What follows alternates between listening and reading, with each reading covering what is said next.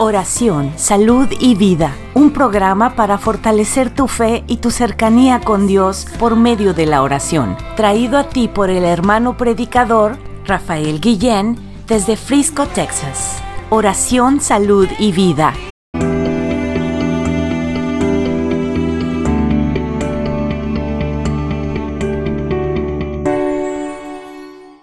Algo muy interesante.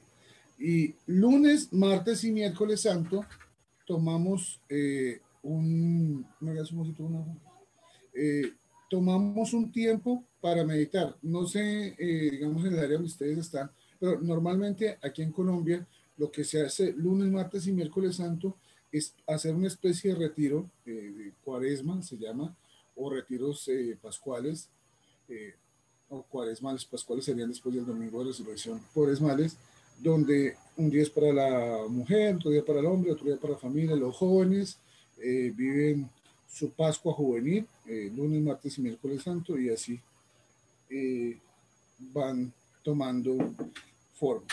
Bien, en ¿qué podríamos hablar de lunes, martes y miércoles santo? Recordar la tradición de Judas, recordar también todas las enseñanzas de Jesús respecto al sacrificio por el cual iba a ser entregado, por el cual iba a pasar.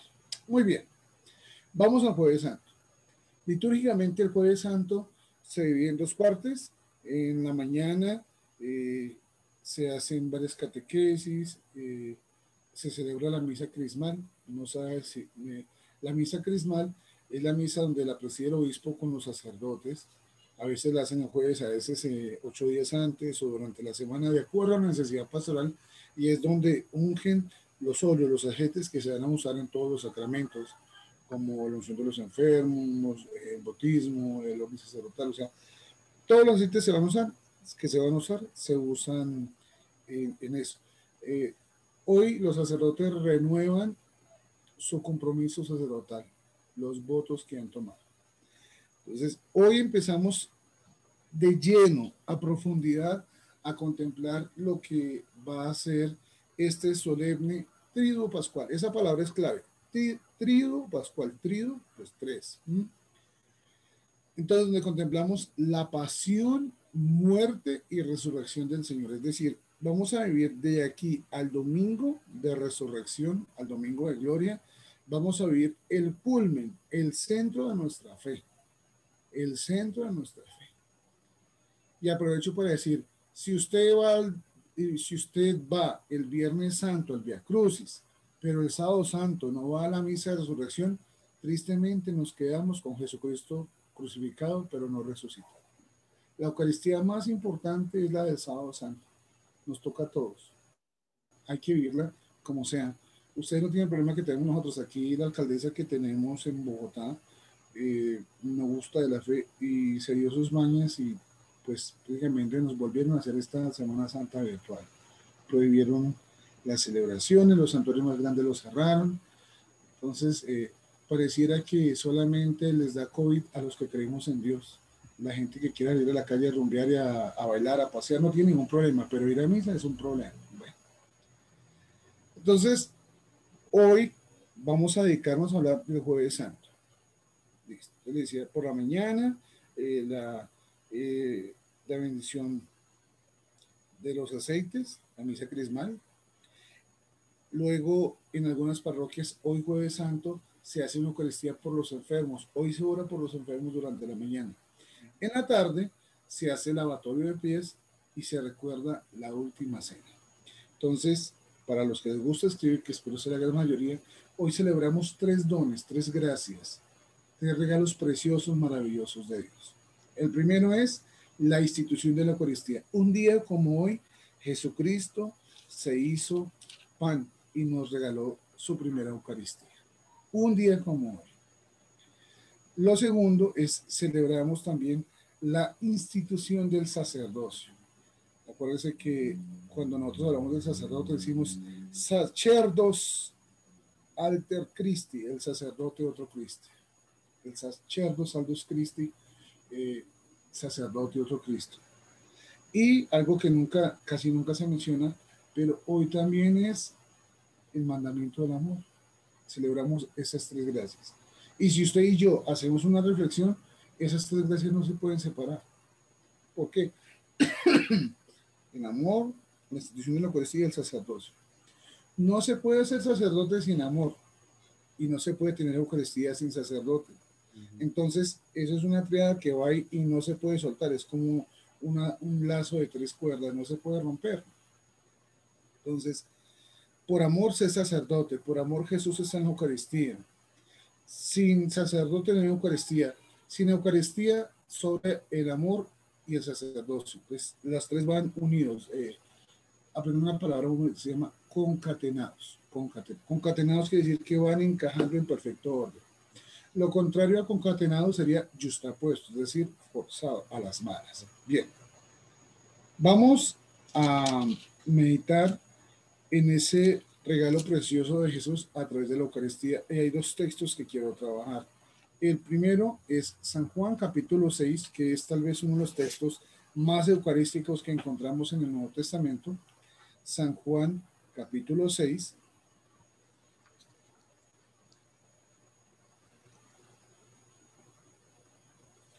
Y más adelante vamos a leer San Juan capítulo 17. Listo. Bueno, entonces vamos a poner en modo eucarístico. San Juan capítulo 6.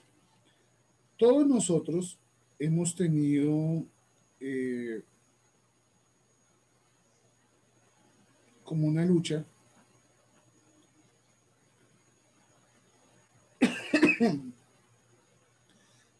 donde no sabemos si seguir o no seguir. Verso 48, San Juan 6, 48. No sabemos si seguir. Yo creo que incluso leyendo la vida de los santos, todos hemos tenido en algún momento la duda si Jesús está realmente presente en la no. Yo sufrí esa duda. Tendría yo unos 18, 19 años, estaba recién caminando en el Señor. Yo había sido monaguillo desde los 9 años, sacristán, acólito, eh, catequista de bautismo y primera comunión y confirmación, pero tuve esa crisis.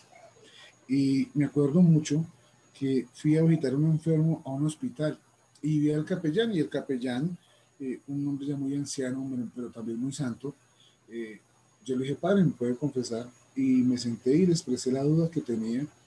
Este sacerdote con mucho cariño me dijo, eh, Rafael, esa duda la tenemos hasta los curas en algún momento en la vida.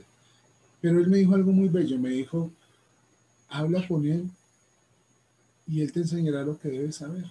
Qué consejo tan hermoso me dio este sacerdote, siendo pues un muchacho con, pues, como, con tantos deseos de aprender, pero también como a veces como con tan, pocos elementos para poder encontrar esa respuesta.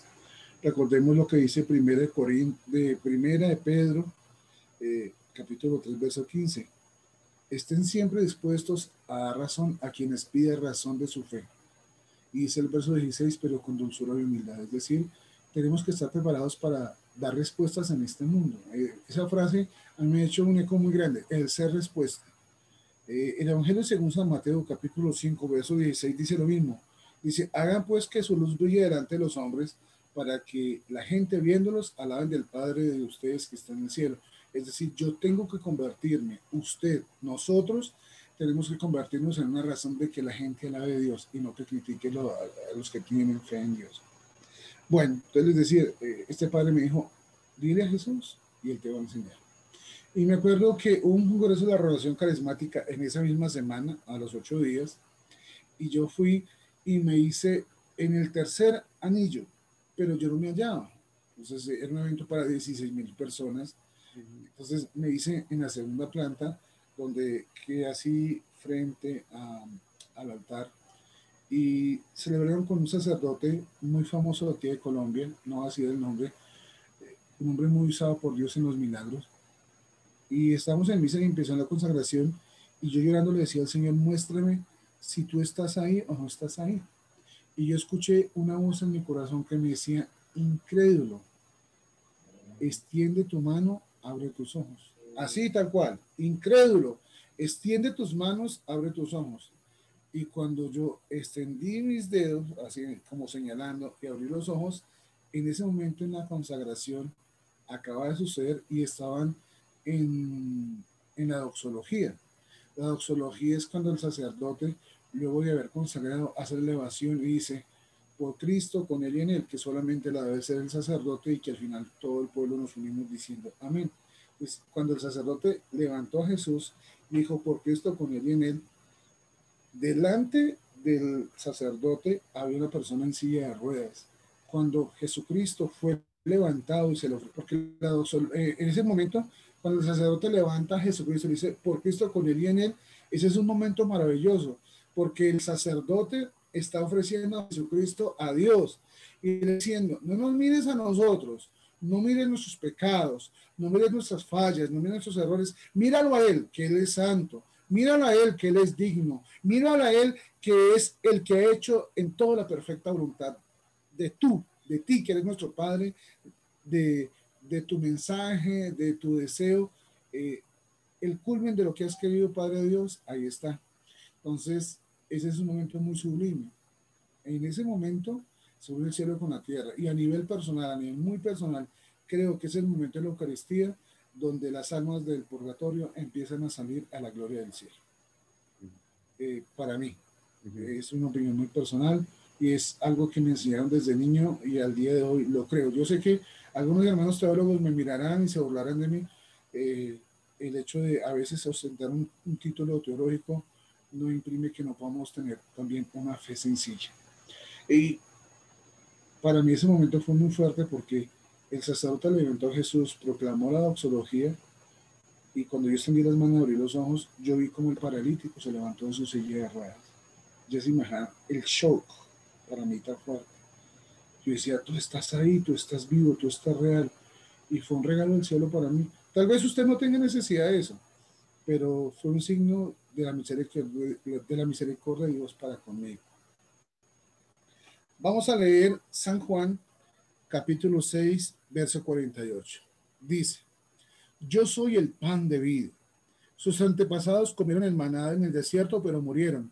Aquí tienen el pan que, basta, que baja del cielo para que lo coman y ya no mueran.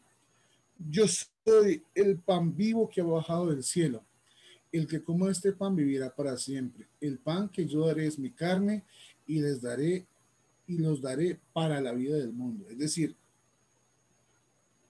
hace unos días me dice, bueno, ya hace un tiempo me dice una señora, Rafael, me quiero ir de la iglesia. Le decía, ¿por qué? Me decía, es que los padres siempre hacen lo mismo. La misa siempre es igual, todo es igual. En cambio, los pastores sí hacen cosas modernas y bonitas. Le dije, bueno, Debo hacer unas preguntas. La primera, ¿su merced va a misa todos los días? Me dijo, no. ¿Y usted se confiesa mensualmente? No. ¿Hace el Santo Rosario todos los días? No. ¿Lee la Biblia? No. ¿Ha hecho un curso bíblico? No. ¿Ha pertenecido a un grupo apostólico? No. ¿Visita a los enfermos? No. ¿Visita a los presos? No. ¿Evangeliza? No. ¿Ve, eh, asiste a un grupo de oración, a alguna comunidad? No. Eh, ¿Por lo menos es una persona de oración en su casa? No. Eh, de lectura de Biblia, no. Eh, por lo menos ayudado a hacer aseo en la iglesia, no. Ayuda por lo menos con alguna ofrenda en el templo, no le dije, lárguese, usted nunca ha sido católica, váyase. Entonces ¿cómo así? Le dije, sí, tenemos, sí, somos, según las estadísticas, católicos en el mundo somos 1.300 millones, pero de esos 1.300 millones, más de un, yo no diría un porcentaje muy grande, ahorita están en la playa, a pesar del COVID. Y a pesar que esta semana, de las 54 semanas que le damos a Dios, esta es la semana donde yo aquieto mis actividades. Le digo, Señor, ¿sabes qué? Gracias por amarme tanto.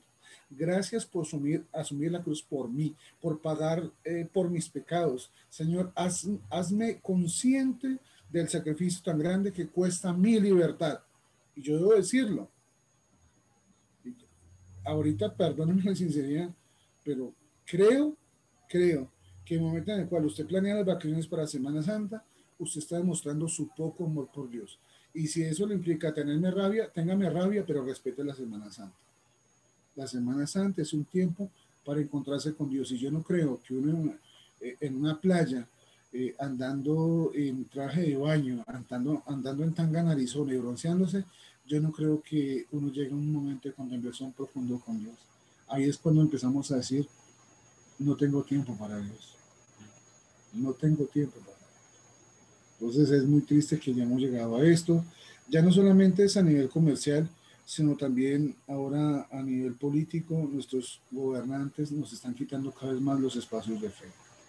Entonces, pues eso es lo que tenemos. Hace unos años, cuando yo iba a misionar 10 días la Semana Santa completa, pues mi, mi abuelita me, me recordó tanto, por ejemplo, que el jueves y el viernes santo, mi abuelita cocinaba y mi abuelita prendía solamente una vez la estufa el jueves y el viernes santo para calentar la comida, no más. Nosotros los niños no teníamos derecho ni a jugar, eh, ni a ver televisión, era orando. Y si veíamos televisión, era una película de evangelización. Eso era lo que nos tocaba a nosotros. Y mi abuelita exigía muchísimo. Ella era muy respetuosa de eso. Entonces, eh, si hoy es la última cena de Jesús, como la primera Eucaristía, para que entendamos, está Jesús y sus discípulos. La primera Eucaristía fue Jesús con sus amigos. Jesús en torno a la mesa. Eh, no sé si Rafael me permite, yo anoche, bueno, esta madrugada, mientras pensaba en qué predicarles hoy, eh, eran las 12 de la noche, estaba con mi esposa y le dije a mi esposa, amor, eh, escribe que te voy a dictar, quiero hacer una carta a los sacerdotes. Y eh, ahí, se, ahí la tienen por las redes sociales, por Amigo en Oración o Rafael Ramírez. Dice así, va para los sacerdotes. En eso vamos a entender muchas cosas. Querido sacerdote, un jueves santo se celebró la primera Eucaristía. Jesús estaba con sus amigos. Esa realidad no ha cambiado. Cada Eucaristía es Jesús en torno a la mesa, bajo las especies del pan y el vino, junto a sus discípulos. Dios te puso en el vientre, Dios te dio la vida, Dios te eligió antes de nacer, Dios te enamoró. Tu vida ha sido un proceso de morir para vivir. Por medio de ti, Dios se hace presente, Dios perdona, Dios bendice, Dios sana. Gracias a tu sea Dios, sueñas con lo que Dios sueña, amas lo que Dios ama y nos comunicas lo que Dios quiere hablar. Eres padre, amigo, iglesia, ministro, hijo, hermano, consejero, instrumento de bendición y tienes la misión más hermosa del mundo, hacer presente a Jesucristo. Recuerda, fuiste llamado desde la eternidad y serás sacerdote para la eternidad. Feliz día de la institución de la Eucaristía y del sacerdocio. Atentamente, amigo en oración. Esa carta la escribí esta, esta madrugada. Ahí se los quieren circularla, ahí está. Circularla todo lo que quieran, sobre todo para sus párrafos, para recordarles que ellos son eternos, que su ministerio llamado hasta la eternidad. Entonces, vuelvo al tema de la Eucaristía. Entonces, la primera Eucaristía es Jesús con sus amigos. La Eucaristía es eso, es el sacrificio de Jesús por sus amigos. Ahora, hay algo que entender. Si a usted no le gusta la misa, no vaya. Y yo sé que después Rafael dice, hermano, ¿por qué digo eso? Póngame atención. No le gusta la misa, no vaya. No quiere confesarse, no se confiese, no hay ningún problema. Recordemos una realidad maravillosa. Dios, sin usted y sin mí, ya es Dios, sigue siendo Dios. Pero nosotros sin Él somos nada no quieres ir a misa, no quieres confesarte, no lo hagas. Pero entonces para ti tampoco es el cielo. No esperes la eternidad. ¿La Eucaristía para quién es? Para los que somos amigos de Jesús. ¿Para quién es entonces el sacramento de la confesión? Para los que queremos guardar, cuidar esa amistad con Jesucristo. Los mandamientos, Dios se los dio a Moisés, que era amigo de Dios. Eh, yo, no, yo no tengo la obligación de una persona que a mí no me interesa pero digo, a, todo aquel que quiera alejarse de Dios, hágalo, apártese. Pero para ti no la eternidad. Pero si por el contrario yo aspiro a la eternidad, tenemos que buscar profundamente la amistad con Jesús. Y nunca, por favor, escúcheme esto, nunca vamos a estar tan cerca de Dios como cuando comulgamos. Cuando usted y yo vamos y comulgamos, recibimos a Jesús, sí, somos nosotros los que aparentemente recibimos, pero es Dios quien nos recibe a nosotros, quien nos ama, nos perdona, nos restaura, quien nos llena de amor, de misericordia, es Dios. No somos nosotros, no es la elección, no es ni la elección ni la actitud de nosotros, es la iniciativa de Dios. La última frase del Evangelio de San Mateo dice Jesús, yo estoy con ustedes todos los días hasta el fin de la historia. Y este texto lo he meditado por muchos años y hay momentos en que yo me siento en el templo y me pongo a llorar, porque cuando estoy en la consagración digo, aleluya, Dios está cumpliendo su promesa. Él dijo, yo estoy con ustedes todos los días. Tú vas al barrio más pobre, más miserable, y allá hay sacerdotes, se celebra una Eucaristía, y es Dios en medio de esa pobreza, en medio de esa miseria, Dios se hace presente. Usted va tal vez al templo más antiguo, más bonito, con mejores candelabros, eh, vasos de oro dorados, y ahí Jesús, Dios se hace presente. Usted va al a, algún edificio de del gobierno y allá se celebra una misa, ahí sí hace Jesús presente. Pero si usted va a una cárcel donde hay más de uno que cometió un delito muy grave y está preso, y hay un sacerdote, ahí Dios se hace presente. Es decir, Jesús, la última frase del Evangelio de San Mateo la cumple en cada Eucaristía. Yo estoy con ustedes todos los días. Y entonces eh, yo, yo le decía a Dios una vez llorando en oración, y Señor, tú eres perfecto, porque claro, Tú vas al Padre y nosotros nos quedamos como huérfanos. Y tú pensaste, ¿cómo me quedo con ellos? Cuando se sientan solos, cuando tengan necesidad de hablar con alguien, tengo que estar cercano a ellos. Y el deseo en tu corazón fue hacerte pan, eh, hacerte carne en el pan, hacerte sangre en el vino. Y es lo que vimos que Eucaristía. Qué bendición tan linda la que Dios le regalaba al sacerdote, que es el único hombre sobre la faz de la tierra que extiende sus manos y obliga a Dios a bajar literal. Nadie más lo puede hacer. Cada vez que el sacerdote celebra la Eucaristía, Dios está obligado. Obviamente, Él no está obligado por una autoridad pobre y miserable como la humana, no, sino está obligado por su promesa de estar siempre con nosotros. Cada vez que estamos en la Eucaristía, ese es un acto de amor. Dios se acerca al hombre, Dios llega a nosotros para amarnos, para restaurarnos. Y lo que les decía, qué lindo saber que Dios se presente en un barrio de invasión, donde las casas ni siquiera tienen puertas ni ventanas.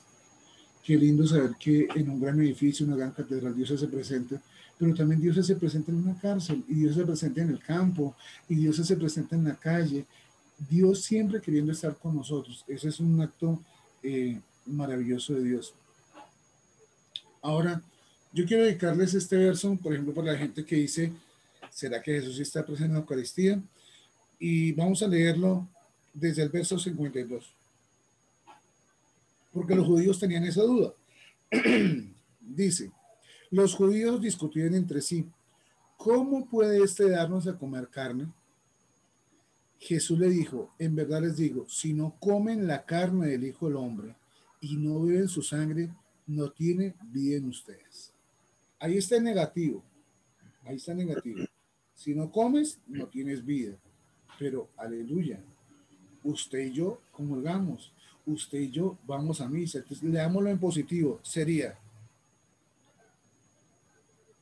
ustedes que comen la carne del Hijo del Hombre y beben su sangre, tienen vida en ustedes, vida eterna. Entonces, cada vez que vamos a comulgar, eh, eso lo escuchamos en, la historia de muchos santos, incluso algunos eh, ya al final no comían, sino simplemente comulgaban a diario y eso era suficiente para mantener su cuerpo cada vez que comulgamos, dice por ejemplo el testimonio de Gloria Polo, que nuestra vida tiene como muchos hoyos, como muchos, muchos huequitos, y cada vez que comulgamos, esa vida se va llenando de Dios. Y cada vez que comulgamos nos testificamos, es decir, dejamos que Cristo sea en nosotros, que Cristo nos tome, nos llene, nos purifique. Por eso es tan importante el sacramento de la confesión. Tuve la bendición de confesarme ayer, solamente... Eh, tengo una piedra que me ha sacado de pronto anoche mi esposa o algo así. No, mentiras. Eh, la bendición de, de, estar recién con, y es una alegría poder soltar toda esa basura para que cuando decir al Señor, ¿sabes qué? Me he desocupado de tanta suciedad, de tanto mugre, de tanta basura, que hoy, querido Jesús, te digo, mi corazón está abierto para recibir. Es como cuando vas a recibir una visita muy importante y tú barres, y barres y no levanta la alfombra y pone la basura de la alfombra, no, tú barres y limpias bien, barres bien. Eh, no solamente limpias, sino barres, recoges, arreglas todo para que cuando la persona llegue a tu casa, esa casa huela limpio. Así pasa con el corazón. Cuando nos confesamos, nosotros no soltamos virtudes, sacamos lo peor de nosotros, la basura, lo más podrido, lo más oscuro.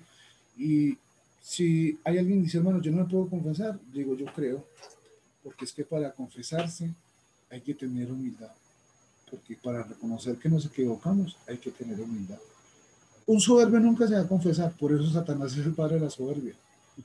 Los hijos de Dios nos confesamos, Los pequeños chamuquitos, los chamuquitos junior, esos no les gusta el sacramento de la confesión. Ahí vamos entendiendo. Solamente la persona que es capaz eh, de reconocer su pecado es capaz de confesarse. Es así de sencillo.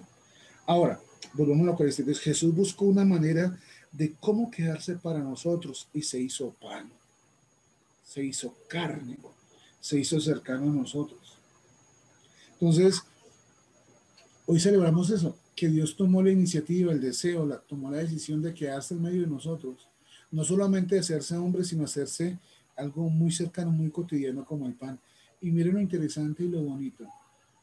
Se hace pan por amor a nosotros. Se hace carne por amor a nosotros. Es decir, no solamente nos salva, sino también nos alimenta. Y ese alimento que nos está hablando el Evangelio de San Juan nos lleva a la vida eterna. Usted va y se mete un buen bistec y listo. Eh, creo que eso dura 72 horas en su cuerpo y después es un problema porque toca bajarle los triglicéridos, al colesterol y a todo esto. Normalmente dicen, bueno, si usted come un bistec, entonces coma piña, coma papaya, eh, lechosa, dicen los venezolanos, ecuatorianos, eh, para ayudar a hacer digestión. Pero cuando vamos a, la Eucaristía y recibimos a Jesús, ese es el pan de la vida eterna. Ese es el pan que nos hace eternos por amor de Dios, no aguantes hambre. Por andar viviendo en unión libre, no aguantes hambre. te espera el pan de la vida eterna. No te lo pierdas. No te lo pierdas. Busca el sacramento del matrimonio, arregla tu vida para que puedas recibir dignamente el pan. Para que puedas recibir su amor, su gracia. Eh, yo tengo muchos amigos eh, pastores y, y alguna vez hablábamos con alguno decía Rafael, pero es que algunos Dios nos ha dado una unción de milagros y hemos visto cosas poderosas. Le dije, sí. Y esa respuesta me salió un padre, que fue profesor mío en la universidad. No digo de qué materia, pero me decía, Rafael, yo no creo en eso. Para mí eso es un show, me decía la Eucaristía. Él me dio a predicar por televisión y me llamó después y me dijo, usted es un charlatán. Le digo, ¿por qué? porque usted en su predicación dijo que Dios hace milagros y los milagros dejaron de pasar. Y padre, a usted no le pareció un milagro que en medio de su corazón incrédulo, cada vez que usted celebra misa, extiende sus manos, Dios se haga presente a pesar de su poca fe. ¿No le parece un milagro? Que usted con todo y todo lo que nos enseña a nosotros, incluso en contra de lo que es la verdadera fe, Jesús se haga presente por la dignidad que tiene el sacerdocio. Y por eso yo les digo, usted dice, Rafael, que mi padre es borracho, no importa. Cuando él levanta las manos y ora, Jesús se presente. Y eso nos tiene que, en lugar que desilusionarnos, tiene que enamorar precisamente. ¡Qué grande es Dios! ¡Qué grande es Dios! El sacerdote puede haberse acabado de salir del prostíbulo, va y se reviste y celebra misa, Jesucristo ahí presente. Ese, esa es la grandeza de Dios. Y eso es una cosa maravillosa. Cada uno de acuerdo al ministerio, Rafael, los que somos casados, nosotros tenemos que responder como esposos y como papás, pero ellos tendrán que responder como ministros. Eh, yo he leído la, la, vida de varios videntes que dicen que cuando Dios les ha mostrado el infierno, que en el infierno ven unas almas que les brillan las manos y son los sacerdotes que se condenaron. Me dice el tormento eternamente decir, lo tuve tan cerca y al final lo perdí y que en el mismo infierno las manos brillan, esas manos consagradas, esas manos ungidas. Por eso la Eucaristía, sin sacerdote no hay Eucaristía. No hay Eucaristía. Por eso eh, decía usted, entonces los pastores me decían, no, es que Dios no regalaba la unción de milagros y todo eso. Le dije, sí, pastor, pero hay algo que le quiero decir. Por más ungido que tú seas, incluso puedes orar y Dios resucitar muertos, pero tú nunca vas a poder hacer que él se quede en un pedazo de pan y en un poco de vino. Nunca lo vas a poder hacer. Porque para eso hay que renunciar a esposa, hay que renunciar a hijos, hay que estudiar de 7 a 11 años y hay que someterse y hay que, porque el sacerdocio, yo le digo a, la gente, eh, el sacerdocio es la única institución que va más allá de la muerte porque usted es abogado, se muere y hasta ahí fue el abogado. Usted es profesor, se murió y así fue profesor. Pero cuando usted es sacerdote, se muere y es sacerdote hasta la vida. Es una cosa muy grande.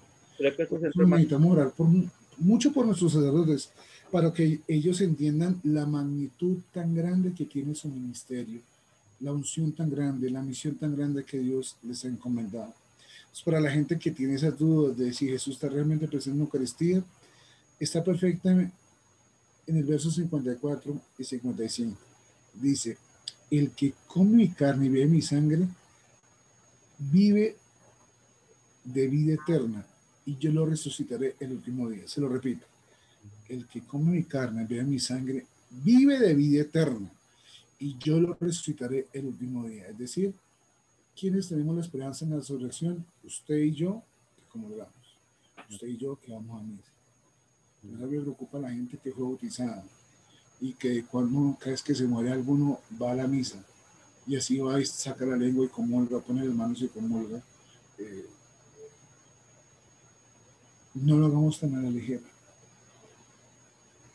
No lo hagamos tan a la ligera. Ese es el, sacramento que nos lleva a la vida eterna. Por eso, vuelvo y digo, los que vienen en el libre, arreglen su vida, hagan lo que tengan que hacer para que puedan comulgar. Qué triste es, por, imagínense, por llevar 20, 30 años de, vida en el libre, 20, 30 años que no puedes comulgar a Jesús. Y si llegaras a comulgar, estás cometiendo un sacrilegio. Y no lo digo yo. Eso lo enseña en la iglesia hace siglos. Eso no, no salió ayer, hace siglos. Entonces, ojalá tome una decisión y tome una sinceridad. Eh, nada es más grande que poder recibir a Jesús en la Eucaristía. Mire, yo amo a mi esposa, pero es más importante Jesús Eucaristía. Miren, yo amo a mi hijo como ustedes no se imaginan, pero es más importante la Eucaristía. Porque es Dios presente para mí, por amor a mí. Es que imagínense usted, cuando nosotros comulgamos, tenemos todo un Dios para nosotros. Y a mí me preocupa que, eh, por ejemplo, eh, yo soy carismático y todo. Y cuando tengo la oportunidad de organizar los eventos en la Eucaristía, al momento de la comunión, ese no es un momento ni para aplaudir, ni, ni para cantar, ni para alabar. Perdónenme la sinceridad. Ese es el momento para guardar silencio. Me tiene a Dios en la boca. Déjate tocar, déjate sanar, déjate enamorar, déjate seducir. En un momento para hacer bulla es silencio y es un silencio de enamorado. Porque es que cuando uno está enamorado, uno mira a esa persona y dice, Dios mío, ¿qué es lo que tiene esta persona que, que me mueve tanto en mi interior, lo que soy, lo que tengo? Igual tiene que pasar una Eucaristía. Jeremías, eh, el profeta Jeremías, eso es una expresión maravillosa, es, Señor, tú me has seducido, yo me dejé seducir, me tomaste la fuerza y saliste ganando. Luego dice, tú eres quien me ha servir la sangre, imagínense, Jeremías sentía la presencia de Dios y decía, tú eres quien me ha servir la sangre, y eso que no podía comulgar, imagínense pudiendo comulgar. Ahora, lo que les voy a decir, por favor, tenganlo muy en cuenta. Los ángeles, siendo ángeles y todo, y no pueden comulgar. Siendo ángeles y todo, y no pueden comulgar. Es una gracia maravillosa que Dios nos ha dado, por eso Hoy en este jueves sacerdotal y especialmente este jueves santo es tiempo de enamorarnos de la Eucaristía, vayamos y visitémoslo. Eh, mi hijo tiene dos añitos y antes de llevarlo al parque lo llevo un poquito al Santísimo, unos instantes, y cuando yo entro me quito la gorra y empiezo a cantar. Cantemos al amor de los amores. Y mi hijo dice, papá, ¿por qué cantas? Yo, amor, porque está Jesús y él ya sabe que pasamos por el sagrado y nos damos la bendición y empieza mi hijo de dos añitos, adiós papá, adiós, adiós papá, y tiene dos añitos. Él tiene que saber que cuando se sienta solo, cuando se sienta triste o cuando esté muy feliz, ahí está Jesús dispuesto a escuchar. Ahí está. Ahí está. Recordemos que cada templo es el corazón abierto de Jesús para nosotros. Entra, no se quede fuera.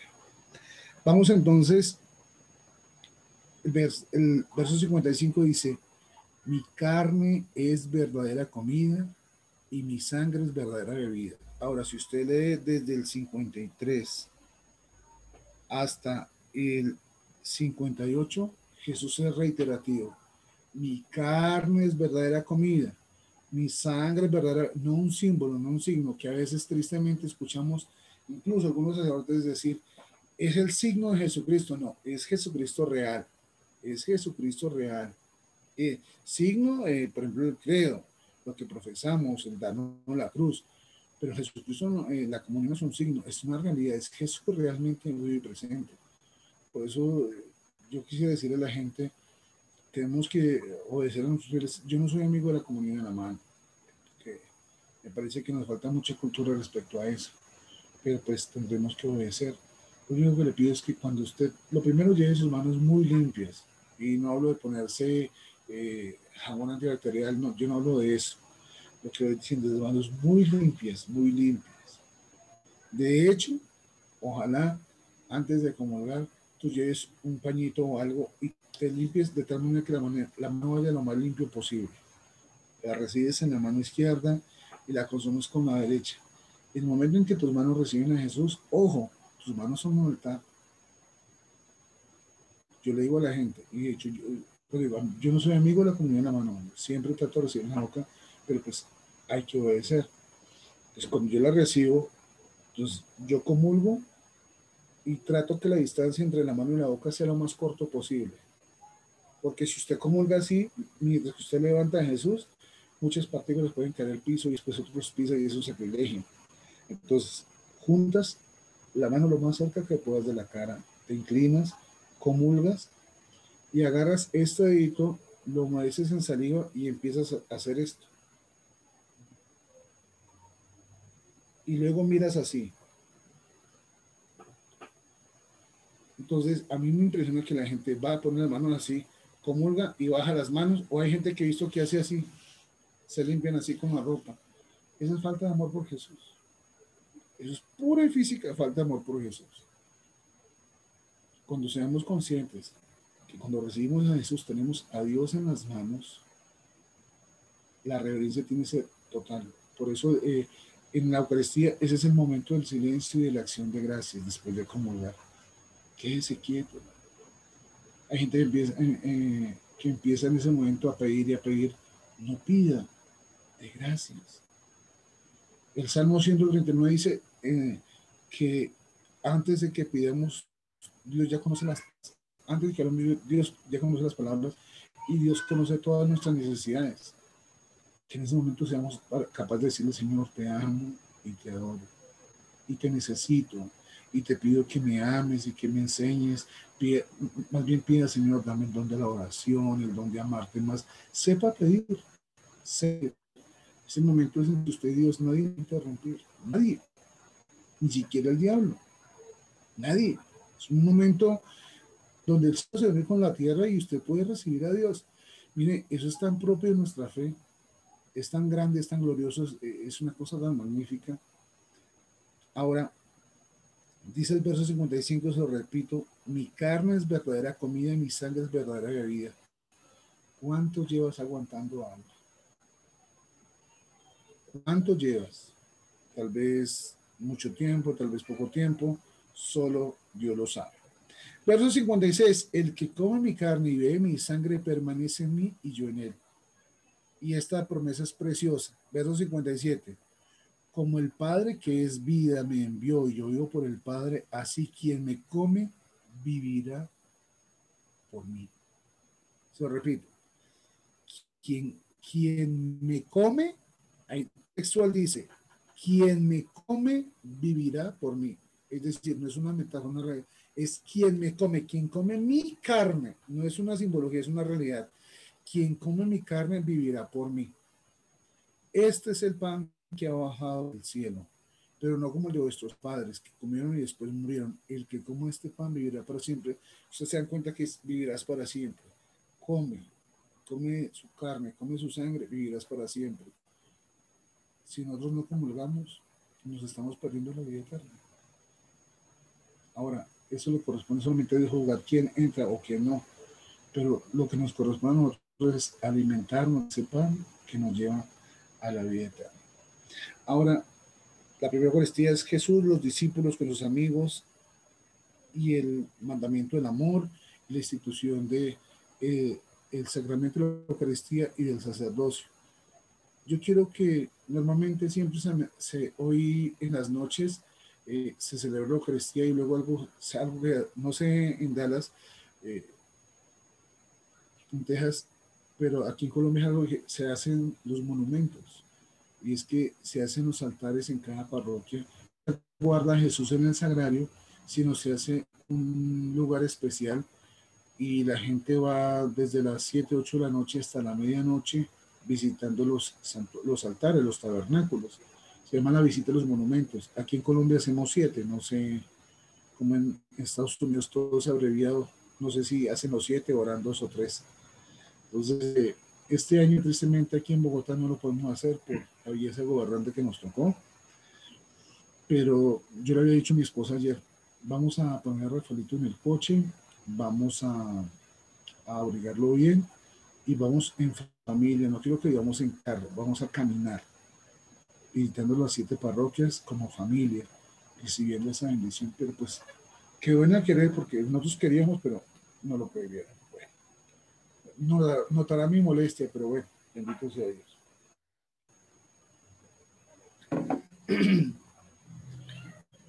Hay algo que leyendo la palabra eh, me ha quebrantado mucho hace muchos años.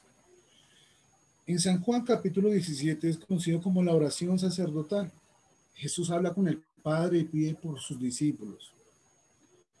Y en esa oración hay un momento muy bonito, precioso, maravilloso. Estoy hablando eh, leamos desde el verso 9. ¿Listo? Tengo buen tiempo todavía. Cuando me toca mi mano roja, me hace así. ¿Listo? Me hace así. ¿Listo? Dice en el verso 9. Ruego por ellos, no ruego por el mundo, sino por los que son tuyos y tú me diste, pues todo lo mío es tuyo y todo lo tuyo es mío. Yo ya he sido glorificado a través de ellos. Verso 11. Yo ya no estoy más en el mundo, pero ellos se quedan en el mundo mientras yo vuelvo a ti, Padre. Guárdalos en ese nombre ese nombre tuyo que a mí me diste, para que sean uno como nosotros. Y a mí este texto me quebranta, porque Jesús ya va al Padre, ¿sí? Él sabe lo que le espera en la crucifixión. Pero en ese momento a Jesús no le, le preocupa ni la corona espina, ni los azotes, ni, ni la cruz, sino qué va a pasar con ellos. Cuando tú lees este texto pensando en un Jesús preocupado por sus discípulos, en un Jesús que le dice al Padre, por favor, cuídalos, por favor, guárdalos. Hay uno nota el amor de Jesús por sus discípulos. Por eso, cuando un sacerdote le falla, yo sé que eso le duele al corazón de Dios, pero creo que es una traición al corazón amoroso de Jesús. Piensen así, piensen en un Jesús preocupado porque él va al Padre y, no quiere que nada malo le pasen a ellos. Miren la oración. Volvamos a leer desde el verso 9. Ruego por ellos, no ruego por el mundo, sino por ellos que son tuyos y tú me los diste, pues todo lo mío es tuyo y todo lo tuyo es mío. Yo ya he sido glorificado a través de ellos. Yo ya no estoy más en el mundo, pero ellos se quedan en el mundo mientras yo vuelvo a ti. Padre Santo, guárdalos en ese nombre tuyo que a mí me diste para que sean uno como nosotros. Miren, lo exacto que es Jesús para hablar. Cuando estaba con ellos, yo los cuidaba en tu nombre, pues tú me los, me los habías encomendado y ninguno de ellos se perdió, excepto el que llevaba en sí la perdición, pues estaba escrito y había de cumplirse. Verso 13. Pero ahora voy a ti y están todavía en el mundo. Digo estas cosas para que tengas en ellos la plenitud de mi alegría. Es de, cuídelos, manténlos contentos, por favor, que tengan la felicidad. Verso 14.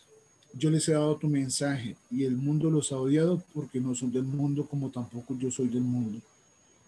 Y aquí hay una clave de la vida espiritual. No te pido que los saques del mundo, sino que los defiendes del maligno. A mí me pierde cuando la gente dice, cuando yo era del mundo, me van a poner la franqueza, pero es que nosotros estamos en este mundo, todavía no somos extraterrestres. Pues la clave está aquí. No te pido que lo saques del mundo, sino que lo guardes del maligno. Es decir, la misión de nosotros es hacer presente a Jesucristo en este mundo. Pero si nosotros dejamos que sea el mal el que se haga presente, el que se note, pues vamos a ver lo que estamos viviendo ahorita. E, e, esa fe cobarde que nos hace escondernos ante las realidades que hay, no, hay que salir y hay que hablar y hay que ponerle el pecho y hay que ser católicos de hueso colorado decir, esta es mi fe. Si el gobernante que tengo no gusta mi fe, es problema de él, pero eh, él no va a gobernar mi fe. Y eso yo quiero que lo entendamos eh, mucho. Hoy en día hay muchísima confusión, muchísima. Eh, incluso hemos visto en algunos países, en Colombia, en Argentina, sacerdotes a favor del aborto. Puede que tengan clérigos sacerdotes, pero eso no implica que lo que ellos digan sea palabra de Dios. La enseñanza es muy clara, muy clara. Me decía una señora, hermana, pero es que el padre me dio permiso de ir así con mi esposo. Bueno, tú verás si obedeces la palabra o alguien que tiene que darte la palabra. Yo sé que el sacerdote no lo, no lo hace de mal corazón, a veces lo hacen porque así lo formaron, pero eh, lo, lo, que es pecado es pecado, lo que no es pecado no es pecado, o sea, no hay como intermedios. Y en eso quiero ser muy claro.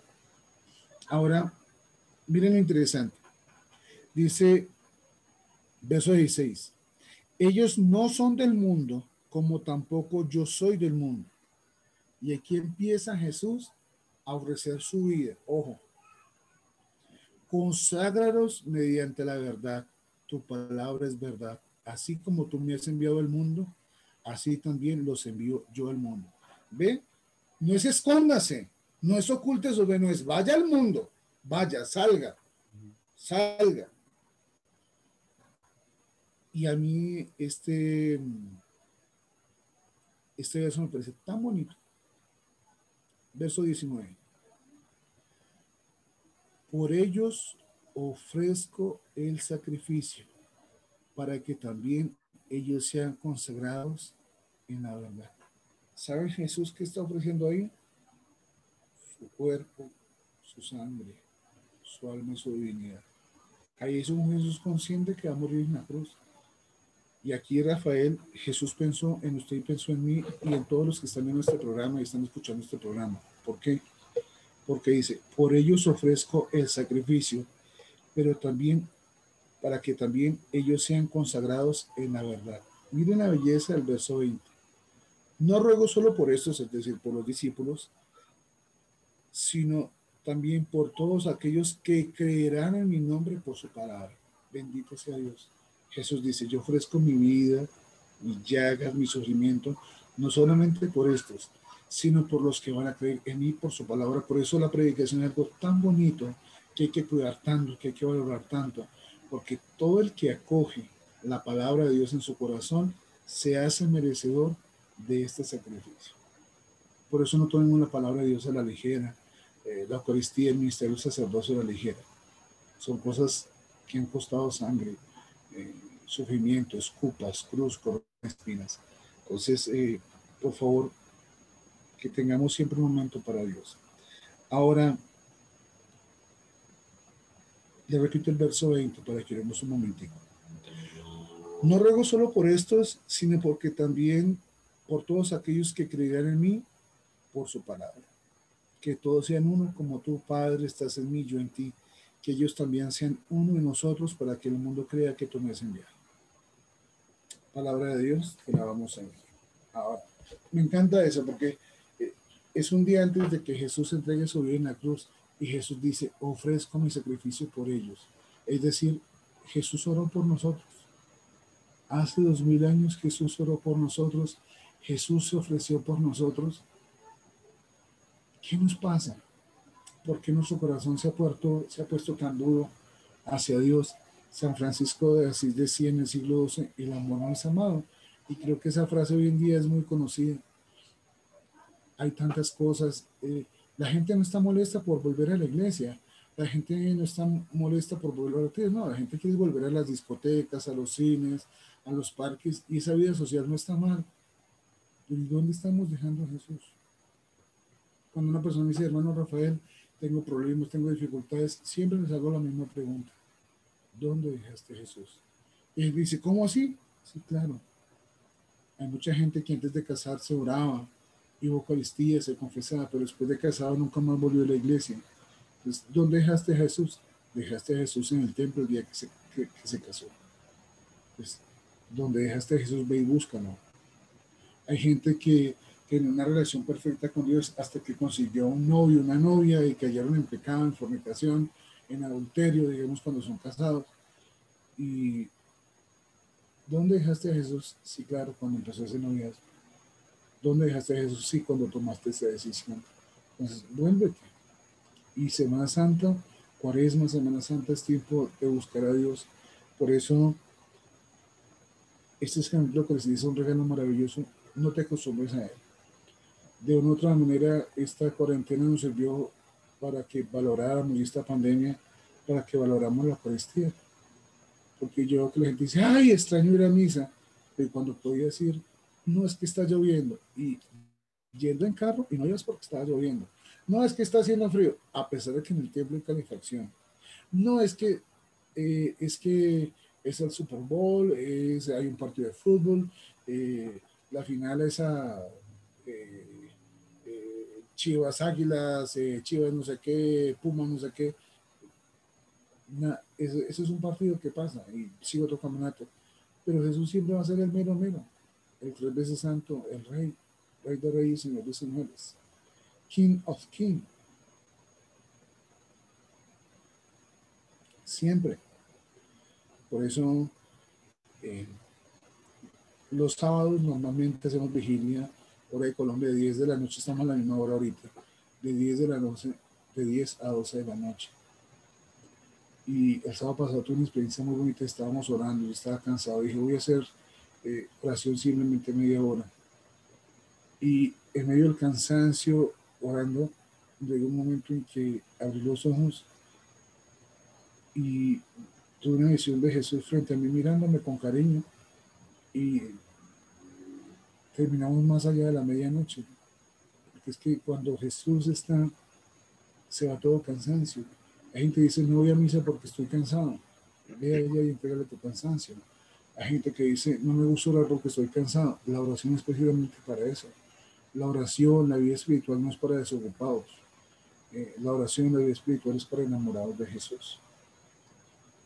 Yo sé que hay muchas cosas que se quedan por decir, pero les he hablado del corazón para que nos enamoremos de la Eucaristía y le tengamos un amor muy especial a los sacerdotes. Yo estuve en el seminario siete años, me retiré hace ya casi van a ser 12 años. Y cuando yo me retiré, yo siempre pensé en volver.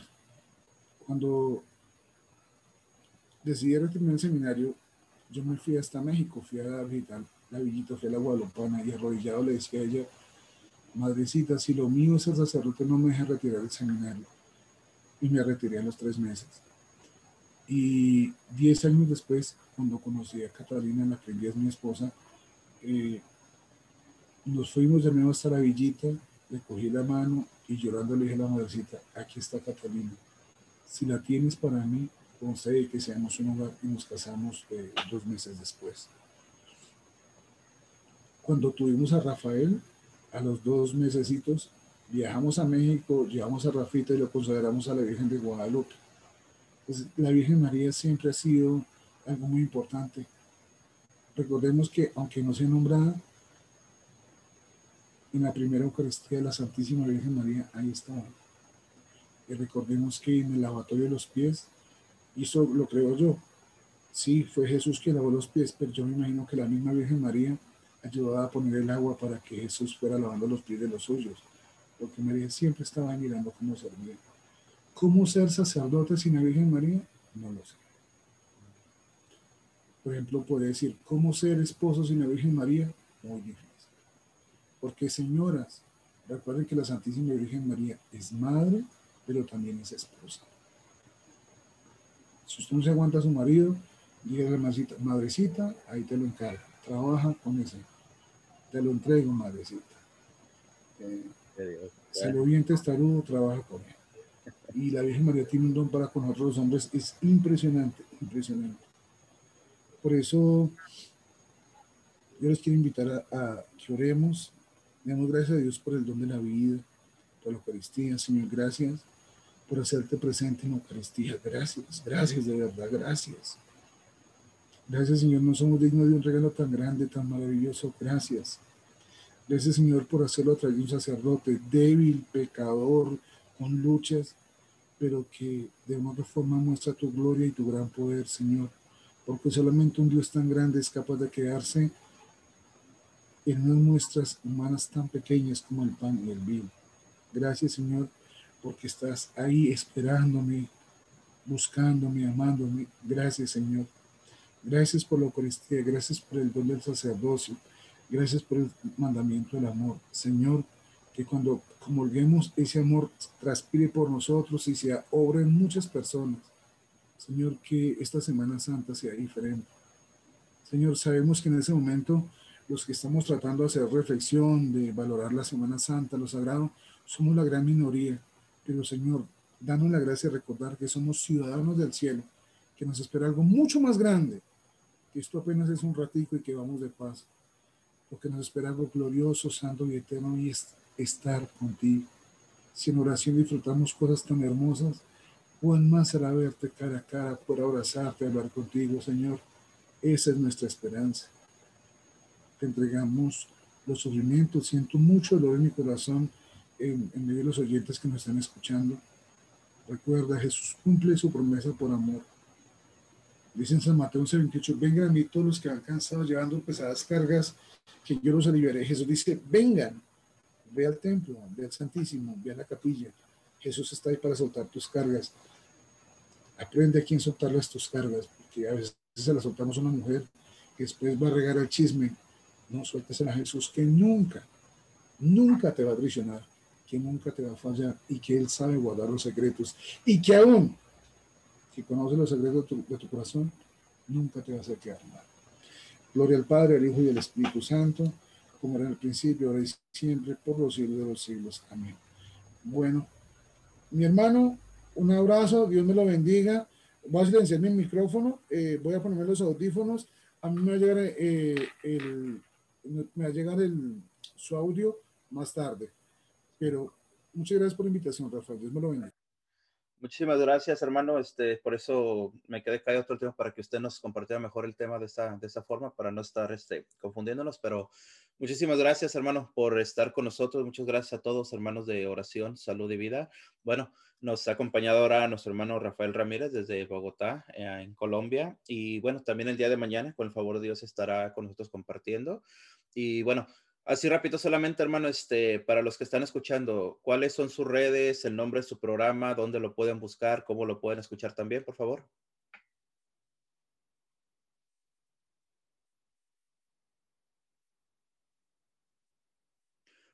Bueno, parece que no, no lo escucha. Tenemos un poquito en el, momento de la conexión. Pero bueno. Me pueden buscar a través de Amigos en Oración y Rafael Ramírez Mendoza. Bueno, bueno, de todos modos, este, hermano. Esas son las dos redes. Amigos en oración, ahí estamos en Facebook, estamos en YouTube y Rafael Ramírez Mendoza. Ahí, los que quieren orar, ahí. Muy bien. Eh, les pedimos disculpas, hermanos, por un, hay un poquito de, de, retraso en la voz, pero bueno, esperamos todos para darle gloria al Señor. De todo les repito, hermanos, el día de mañana estará con nosotros nuevamente nuestro hermano y esperemos ya tener mejor la, la, conexión de la voz y todo. Y ya mañana este, nos compartirá de sus redes y todo esto. De todos modos, muchísimas gracias a todos ustedes por escucharnos. Muchísimas gracias a nuestro hermano desde Colombia que nos acompaña, hermano Rafael Ramírez. Y bueno, con el bendito favor de Dios, mis hermanos, eh, nos vemos el día de mañana aquí en su programa Oración, Salud y Vida. Vamos a escuchar alabanza, mis hermanos, y nos vemos el día de mañana con favor de Dios. Mil bendiciones. Le costó mucho. A San Pablo le fue un poco más fácil, tal vez por su formación. Entonces vamos a buscar San Marcos, capítulo 14, verso 37. Entonces, desde el 32 está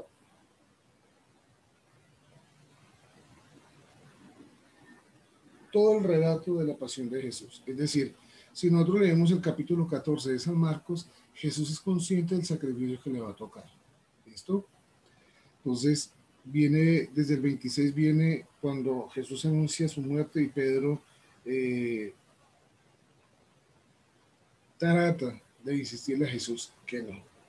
Bueno, vamos a leer eh, Marcos capítulo 14, versos 37. Recordemos que Jesús llegó a orar al monte, eh, al huerto de los olivos en Getsemaní. Y ahí hay una enseñanza para mí maravillosa que me ha marcado y espero que así sea para usted. Y es que vemos a un Jesús luchando por hacer la voluntad del Padre, pero también luchando contra su propia angustia. Y eso nos tiene que llevar a entender de una manera bonita, de una manera maravillosa, que de una u otra manera, en el hecho de estar con Jesús, no implica que nunca vamos a pasar por el huerto de los olivos. Ahora hay una realidad que me impresiona, pues aprovechemos el tiempo, no llegamos desde el 32. Llegaron a un lugar llamado Getsemaní y Jesús dijo a sus discípulos, siéntense aquí mientras voy a orar. Y se llevó consigo a Pedro, a Santiago y a Juan, comenzando a llenarse de temor y angustia. Ojo, el Evangelio nos está describiendo que el corazón, la vida de Jesús, se está llenando de temor y angustia. Y esto nos tiene que llenar usted a mi esperanza, porque en esta pandemia, en todo esto, eso, contra eso hemos, hemos luchado, contra el temor y la angustia, contra el temor del contagio, contra el temor de perder la vida de esa manera, eh, contra el temor de perder el trabajo, de perder los bienes que el Señor nos ha bendecido, ahí están. Es decir, de una u otra manera, algunos de nosotros hemos pasado por Getsemaní. Y aquí una enseñanza maravillosa. ¿Y cuál es? Es cuando llegue su Getsemaní, cuando llegue el momento de la angustia, hermano, hermana, al primer lugar que hay que recorrer es la oración. Jesús tiene una actitud orando. Jesús orando ante el sufrimiento. Jesús orando ante el desafío. Jesús orando ante aquello que nos cuesta tanto. Ojalá nosotros tomamos esa, esa enseñanza para el Viernes Santo. Ante la lucha, ante, ante la dificultad, ante aquello que nos sobrepasa, ante aquello que es tremendamente difícil, pues vamos a pedirle a Jesús que nos conceda la gracia de orar. Ahora quiero explicarles algo después de eso. Verso 34. Y les dijo, siento en mi alma una tristeza de muerte. Quédense aquí y permanezcan despiertos. Verso 35. Jesús se adelantó un poco y cayó en tierra suplicando que si era posible no tuviera que pasar por aquella hora. Decía, Abba, o sea, Padre, para ti todo es posible. Apártame esta copa, pero que no se haga lo que yo quiero, sino lo que tú quieras. Y aquí hay una dimensión preciosa en la oración, y es que la oración no es escape. Hay, tristemente, en nuestras parroquias y comunidades tenemos gente que tiene ese síndrome. Ese síndrome se llama escapismo. Escapismo. Entonces, ¿qué es escapismo? Cuando la realidad que tengo no me gusta, cuando la realidad que tengo eh, me causa dolor y sufrimiento, pues yo busco una realidad alterna. Me van a entender con estos ejemplos. Por ejemplo, la persona que no le gusta cómo está su hogar, la persona que no le gusta cómo está su vida y recurre al licor.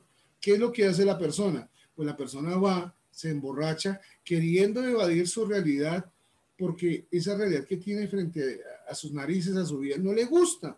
Entonces quiere evitarla de alguna manera, se refugia en el licor. Eso se llama escapismo. Hay personas, por ejemplo, que tienen problemas igualmente con la droga, la pornografía. Cuando, cuando la gente viene a consejería conmigo, y hablamos de estas realidades, yo siempre les hago esta pregunta y es, ¿en qué momento recurres más a este vicio? ¿Qué te lleva más? Les dije, no, es que yo tengo un problema con el licor. Sí, pero es que debe haber un momento en el cual usted siente más deseos eh, de ingerir licor, o igual, por ejemplo, con la pornografía. Debe haber un momento en el cual entonces descubrimos que es cuando la persona se siente sola, que es cuando la persona se siente frustrada. Hay muchas personas que llegan a la pornografía por insatisfacción de su vida sexual, porque están en soledad, eh, porque la vida en pareja no está funcionando y llegan a esto. Y eso es una cárcel y en lugar de salir, pues obviamente se van a hundir más. Eh, por ejemplo, eh, cuando una persona psicológicamente empieza a delirar, psicológicamente ha pasado algo. Y es que la persona ha creado una realidad alterna y ha perdido la razón, es decir, la realidad que tiene no le gusta y ha creado una y en esa realidad está. Por eso eh, creo que con todo lo que nos está pasando, hoy el Evangelio es más que esperanzador. Ante la crisis, la oración. Ante la crisis, la súplica. Ahora, es cierto que cuando estamos en ese momento de angustia, es difícil orar. Yo lo he experimentado así. Cuando tienes un dolor muy fuerte, un problema muy grande, orar se hace difícil sin embargo, ese ejercicio de pelear para, para someter nuestro cuerpo y someter esa angustia y someter eh, eh, eh, eso que nos está quitando la paz, someterlo en oración, eso es un ejercicio maravilloso. Porque quiere decir, mucha gente ora cuando hay dificultad, angustia, es normal, pero su oración está centrada en su petición. Sin embargo, cuando aún en el momento de la prueba, cuando aún en el momento de la angustia, podemos orar y debemos orar, vamos a tener una victoria por la gracia de Dios. Sigamos. Entonces, verso 37, volvió y los encontró dormidos y dijo a Pedro, aquí entre a Pedro, Simón, ¿duermes? De modo que no pudiste permanecer despierto una hora. Estén despiertos y oren para no caer en tentación, pues el espíritu es animoso, pero la carne es débil. Y me llama la atención que está Pedro, Juan y Santiago. Sin embargo, Jesús solamente se le refiere a Pedro. Y hoy a Pedro se refiere a, Rafael Guillén, a Rafael Ramírez, a usted y a mí. Hoy Jesús nos está diciendo, en medio de la prueba, duermes, en medio de la angustia, duermes, en medio de lo que está pasando con tu matrimonio, con tu hogar, con tu realidad, duermes. Y Jesús nos da un consejo maravilloso. Velen y oren. ¿Y qué es velar? Mientras que todos están durmiendo, usted vele. Mientras que todos están desanimados, tu misión es orar. ¿Y qué es velar? Velar es mirar lo que otros no ven. Hay un término me, me encanta en filosofía que es de velar. De velar es quitar velos, es ir descubriendo las cosas más claramente. Ahora, miren lo curioso todo esto. Velar y orar para no caer en tentación. Es decir, la tentación va a llegar. La tentación realmente en nuestra vida se nos va a quitar cinco minutos después de muertos, pero la tentación va a formar parte de nuestra vida. El que caigamos o no caigamos depende si velamos y oramos.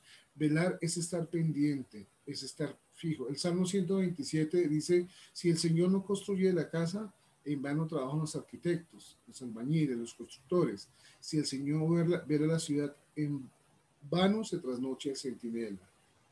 Y dice, en te levantas tan tarde y te acuestas tan temprano y te acuestas tan tarde y comes tu pan con el sudor de tu frente. Dios lo da a sus amigos mientras duerme. Entonces, cuando estamos viendo el panorama, hay como tres grupos, diría yo. Está el grupo de los que se fueron, está el grupo de Pedro, Juan y Santiago, y está Jesús. Jesús está luchando en lo profundo de su corazón y los suyos no le están respondiendo. En algún momento nos hemos sentido así. Eh, usted es esposo, usted esposa, luchando por sostener el hogar y cuando te das cuenta, eh, la esposa está haciendo un mal uso de la tarjeta de crédito, cuando te das cuenta tu esposo eh, o tu esposa están cayendo en infidelidad, tus hijos están cayendo en drogas y has tratado como sembrar lo mejor en ellos, es este momento donde tenemos que aprender. No sé si ustedes saben que agonía quiere decir combate. Es decir, Jesús estaba en una lucha frontal, durísima, durísima por hacer la voluntad del Padre.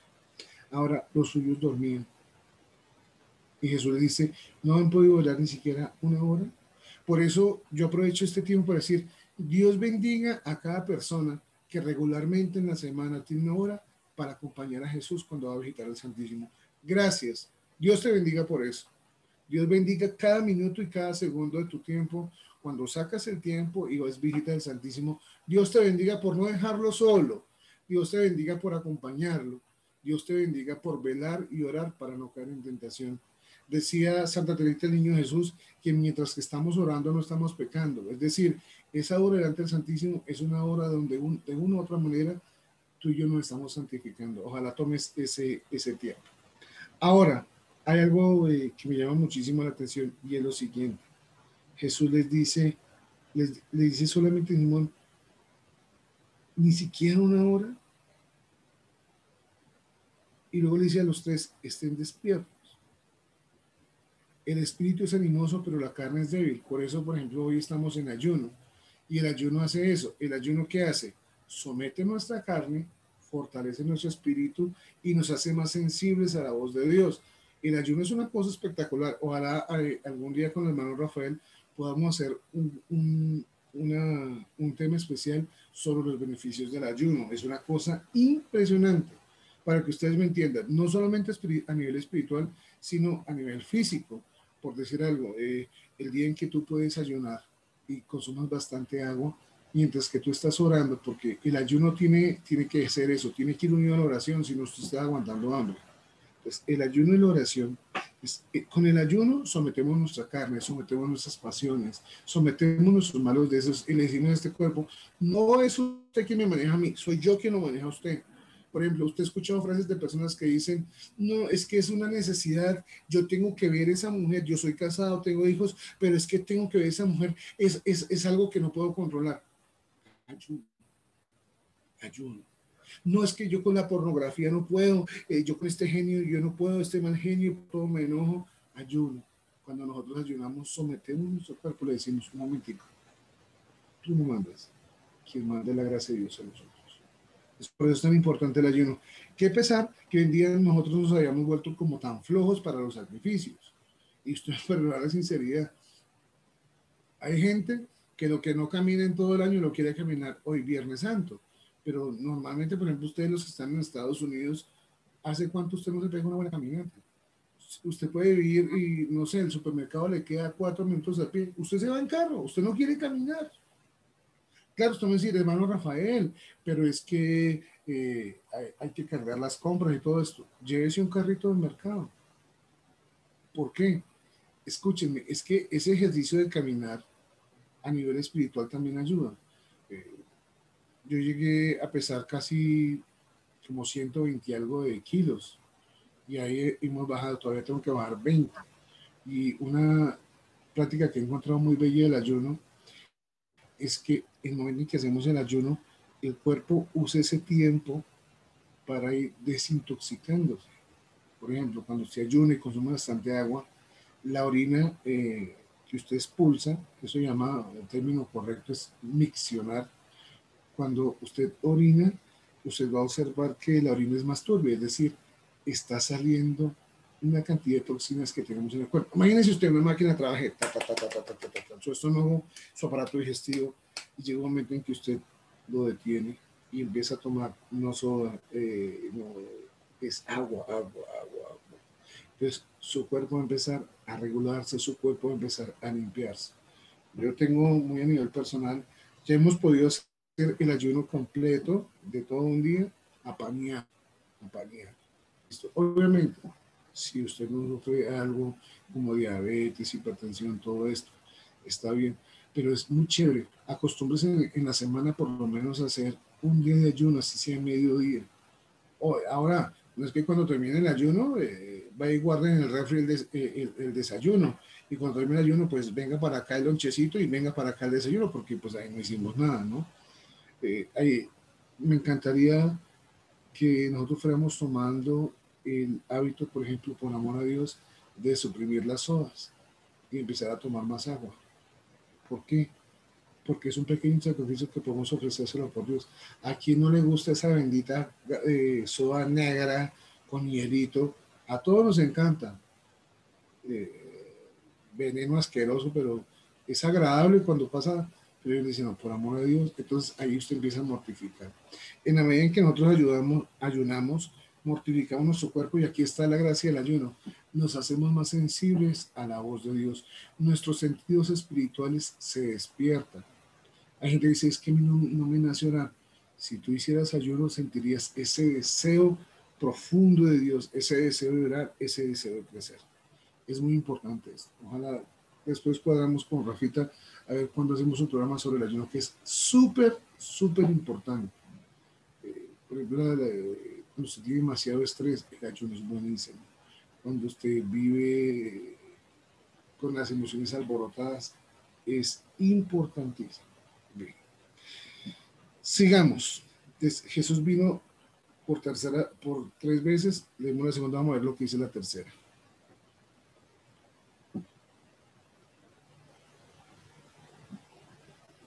Verso 39. Y se alejó de nuevo orar repitiendo las mismas palabras. Al volver otra vez los encontró de nuevo dormidos, pues no podían resistir el sueño y no sabían qué decirle. Vino por tercera vez y les dijo, ahora ya pueden dormir y descansen. Está hecho, llegó la hora. El Hijo de Hombre va a ser entregado en manos de los pecadores. Levántense, vamos, ya viene que me va a entregar. Y ahí es cuando toman preso a Jesús. Ahora me llama la atención que aquí hay como un cambio. Si ustedes y, yo son un poquito de discernimiento, siempre la multitud buscaba a Jesús para que le predicara. Ahora la multitud está contra Jesús y fueron con piedras y palos. Yo creo que cuando nosotros nos acostumbramos al aplauso de la gente, a la felicitación de la gente, porque todos de una u otra manera hemos llegado a vivir eso, cuando sentimos que ya no está ese aplauso, cuando sentimos que ya no tenemos la admiración que antes teníamos o el nivel de influencia e importancia que antes teníamos, eso causa depresión, causa frustración y ahí empieza la lucha, el combate de Jesús. Claro, Jesús sabe lo que venía, pero empecemos a... Nunca meditamos sobre esto. Jesús siempre estaba acostumbrado a que la gente se acercara, eh, era con hambre, con anhelo, con deseo de escucharlo, que lo raro. Ahora la muchedumbre lo está buscando para golpearlo, para De hecho, dice el verso 48, Jesús dijo a la gente, a lo mejor buscan un ladrón y por eso salieron a detenerlo con espadas y palos. ¿Por qué no me tuvieron día tras día cuando estaba entre ustedes enseñando en el templo? O sea, Jesús dice, después de todo lo que se ha dicho y enseñado, hay un detalle que no, no aparece en este evangelio, creo que ya les confirmo el texto.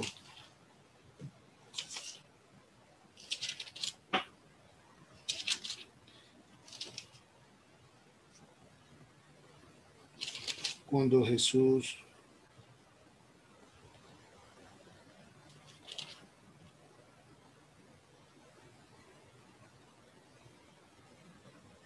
cuando Jesús es, creo que es el de San Lucas, pero estar equivocado, que no hubo quien fuese capaz de acompañar a Jesús.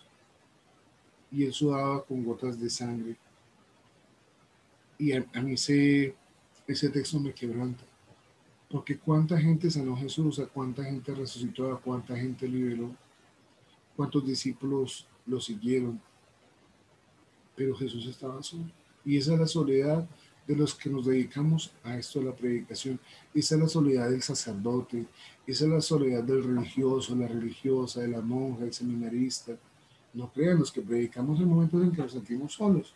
Por eso, digamos aquí, este lugar donde estamos, que es uno de los cuartos de la patrona donde vivimos, eh, donde lo que hemos rentado, se llama Betania. Y aquí recibimos los amigos de Jesús. En este lugar tuvimos la gracia de tener en consejería muchas personas y a veces online, a veces presencial, pero en ese lugar hemos orado incluso por pastores protestantes. Eh, ahorita eh, estamos apoyando un par de personas que se fueron de la iglesia y tuvieron unas experiencias tremendamente dolorosas y ahí estamos pidiendo a Dios que lo restaure. Cuando yo nunca, por ejemplo, me imaginé ver llorar a un sacerdote y el sacerdote sufre por eso. Esto no lo voy a decir, pero lo siento en mi espíritu. Eh, nosotros somos muy justos, por ejemplo, con los sacerdotes ancianos. Hoy, hace, yo creo, cuatro o cinco años, estaba en la ciudad de Chicago y fui a visitar un ancianato. Me dijeron que había un sacerdote que era conocido mío y fui a visitarlo. Compramos eh, una cajita de donas y compramos eh, café y nos fuimos. Al principio no nos querían dejar entrar la carita de latinos. La carita de nopal, pues la cargamos para todo lado, mismo. Entonces eh, no nos querían dejar entrar, finalmente nos dejaron entrar y me dijo la señora del, del hogar, me dijo, ¿usted viene ver un solo un sacerdote? Sí, me dijo, pero es que aquí hay muchos. ¿Le gustaría visitar a los demás? Y bueno, no hay ningún problema. Y me dijo, pero le pido el favor que se gaste cinco minutos con cada sacerdote nomás. Bueno, sí, señor. Entonces, llegué a la primera habitación y fui a visitar al sacerdote, eh, un sacerdote anglo. Duró 35 años en una sola parroquia. Hoy, en día eso ya no se hace, pero antiguamente era así. Y como obviamente teníamos intérprete, eh, dos servidoras de la renovación en Chicago, cuando me dicen, ven, ¿de dónde eres? Yo le dije, padre, vengo desde Colombia. Me vienes de muy lejos, ¿por qué quieres visitarme?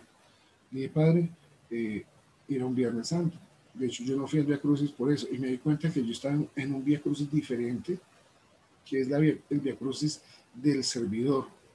Pero eh, esto, esta lucha de Jesús en, el huerto de los olivos no es solamente Jesús, es también en los amigos de Jesús.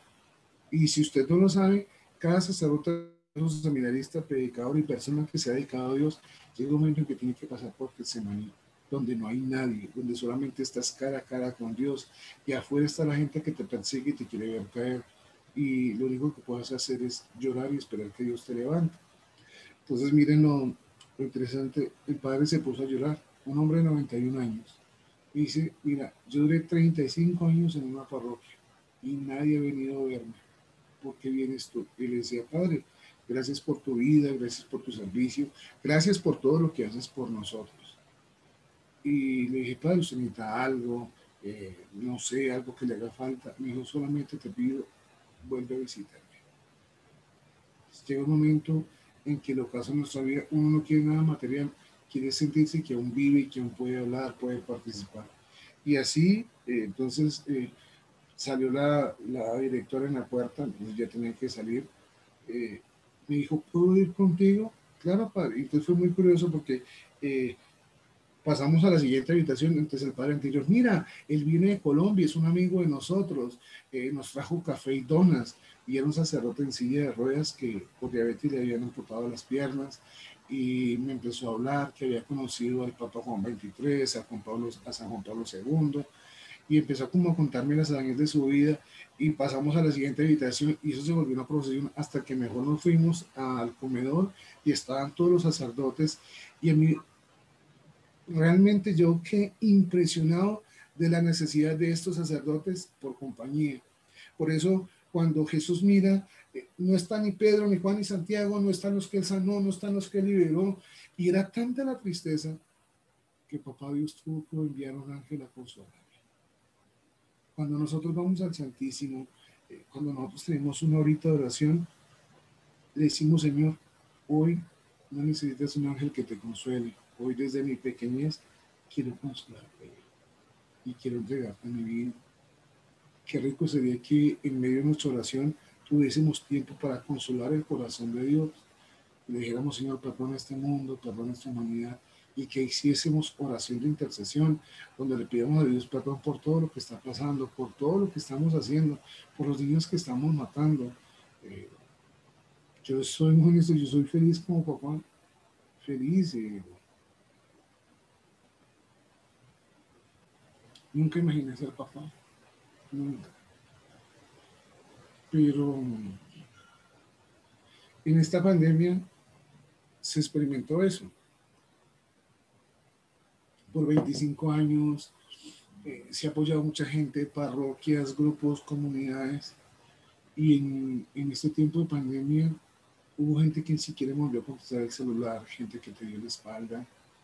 Pero cuando tú ves a tu hijo durmiendo, descansando, sabes que tienes que seguir luchando, que no puedes rendirte, que tienes que sacar tu vida adelante, porque eres tu esposa, tú, los que nos dedicamos a la predicación, pues es, una lucha de todos los días, porque a nosotros también nos toca pagar renta, nosotros en Colombia hicimos arriendo, eh, los biles, igual que a cualquiera de ustedes, pero aparte de eso nos toca tratar de sacar tiempo para las cosas de Dios y para las cosas de la familia.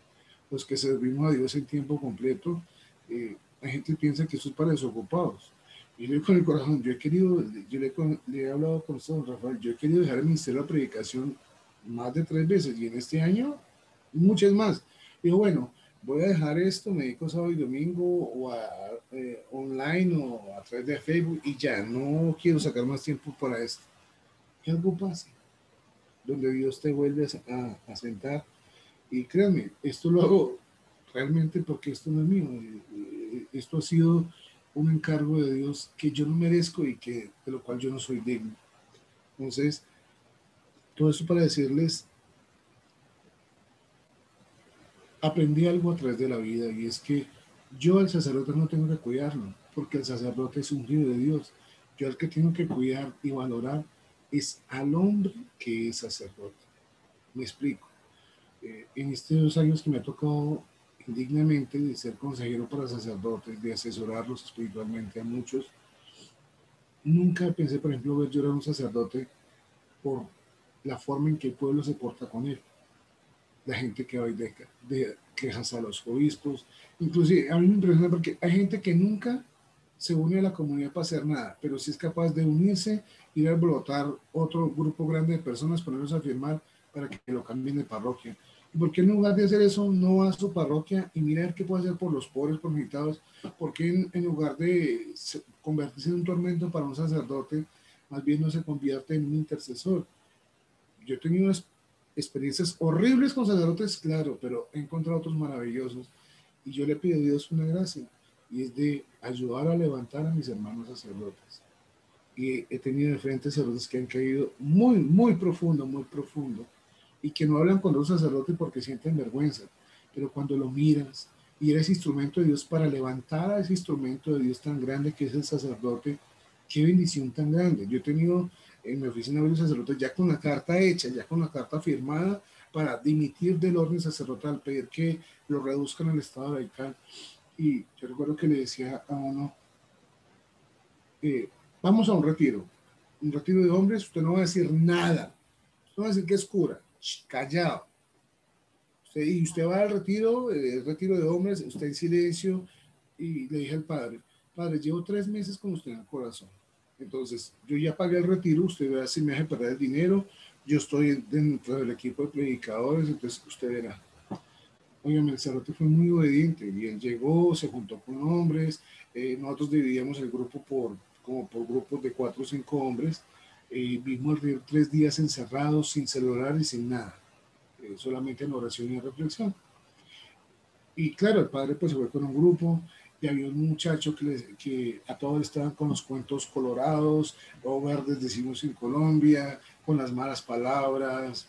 Eh, Oiga, bestia, bruto, mire, esto le quedó mal. Y él no sabía que le estaba hablando al padre. Y el último día del retiro, el último día, eh, se introduce la palabra de Dios. Y cuando le dije al Padre, ahora sí, por favor, revístase y introduce la palabra de Dios. Miren, cuando aquellos hombres vieron a este sacerdote entrar revestido sacerdote eh, con la palabra de Dios en las manos, se quebrantaron. Y hay un signo que a mí nunca se me olvida y es que ese sacerdote se arrodilló y los hombres se levantaron y empezamos a abrazarlo con, el abrazo del corazón de la piña, el cerdo en el centro, y los hombres alrededor abrazándolo, abrazándolo, abrazándolo, todos los rollos, todos llorando. Y este padre lloraba delante de nosotros y él nos contaba que estaba cansado de la crítica de la gente, de la burla, de la persecución, de todo lo que se decía, de quien no lo apoyaran. Y ese día el corazón del sacerdote se sanó y el corazón de los hombres que fuimos allá porque entendimos que ser sacerdote no es fácil. Pero digo, esto que nosotros vemos en el Huerto de los Olivos nos pasa a todos los que nos dedicamos a la evangelización. A unos de otra manera, a otros de otra. Incluso usted que me está viendo como papá, eh, como mamá, como esposo, esposa, ha servido toda tu vida y cuando llegó el momento de recoger, no hay nada. Tus hijos no llaman, no visitan, tomaron distancia.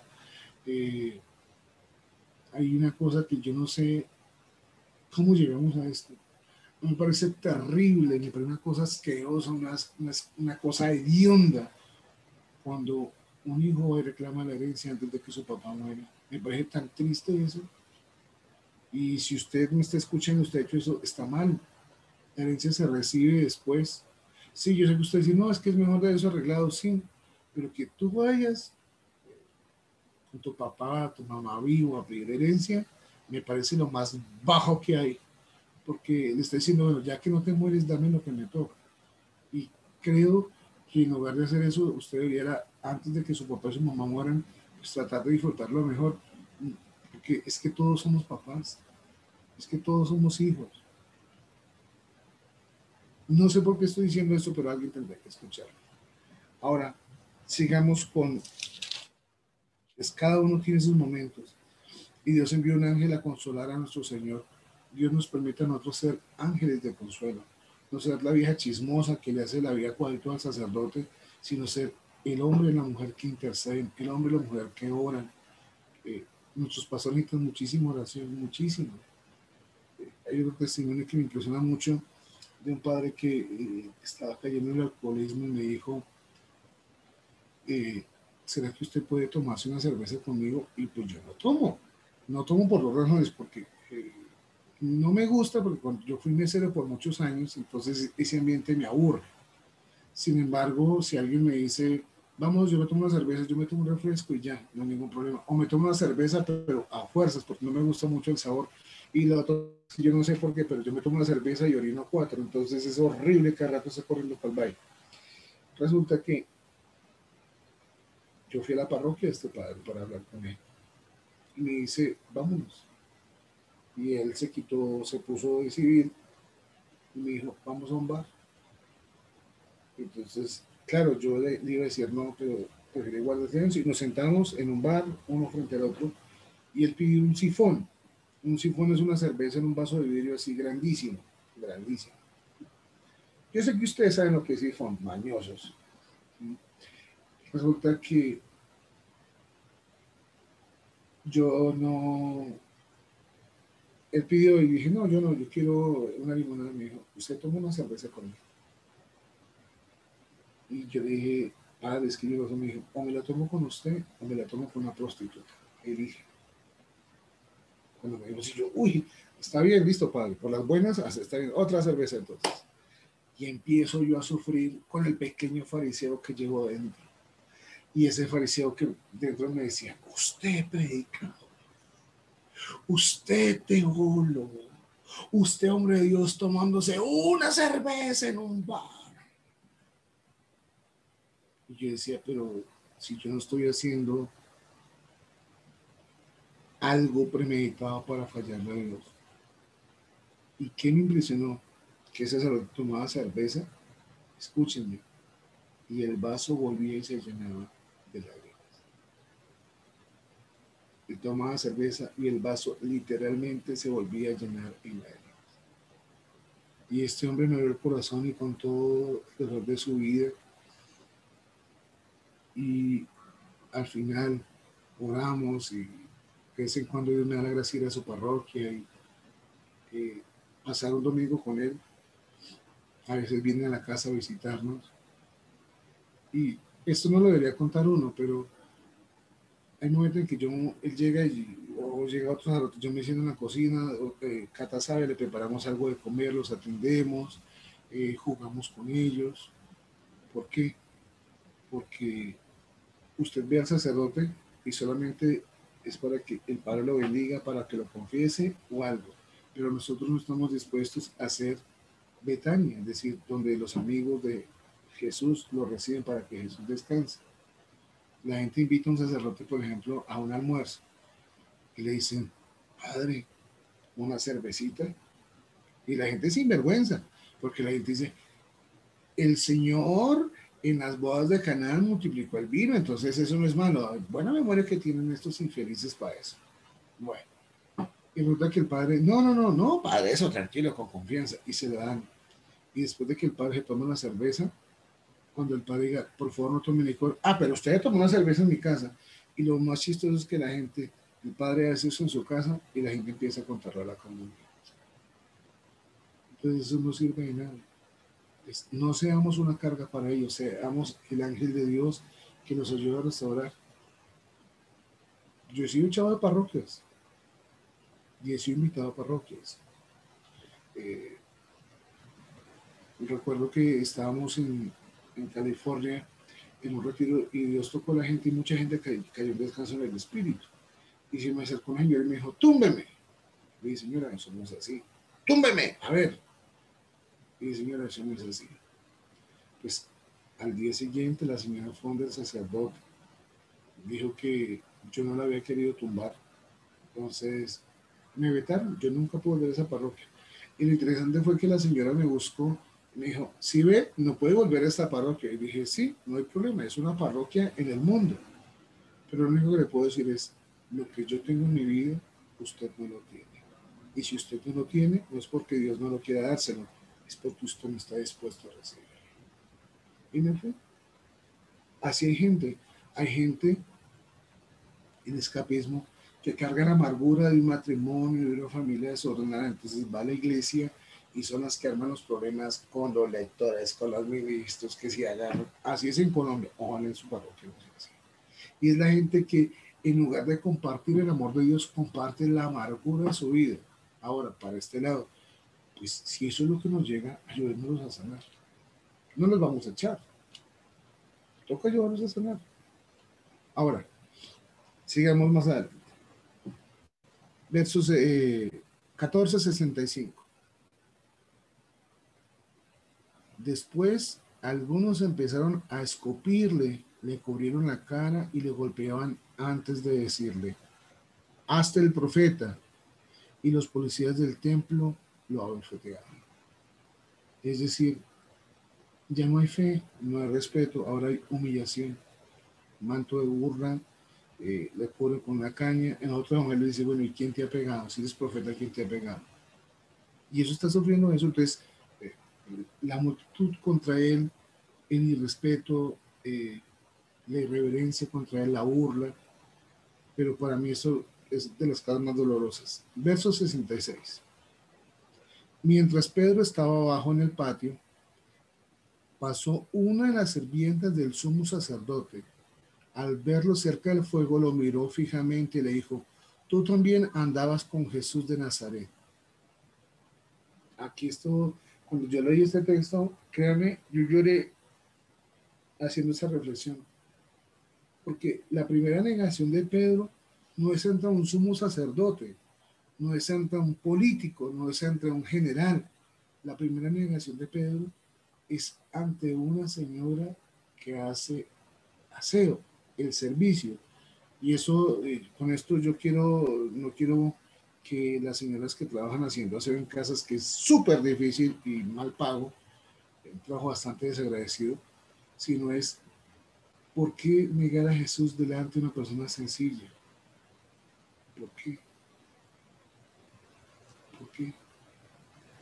¿Por qué sentir vergüenza a Jesús? Él lo negó, no lo conozco, ni entiendo de qué hablas, y salió al portal. Pero lo vio la sirvienta y otra vez dijo a los presentes, este es uno de ellos. Y Pedro volvió a negar después de un rato, los que estaban allí de nuevo dijeron a Pedro, es evidente que eres uno de ellos, pues eres Galileo. Entonces Pedro se puso a maldecir y a jurar, yo no conozco a ese hombre de quienes ustedes hablan. Ahora sí entienden por qué en el Getsemaní Jesús le habló a Pedro.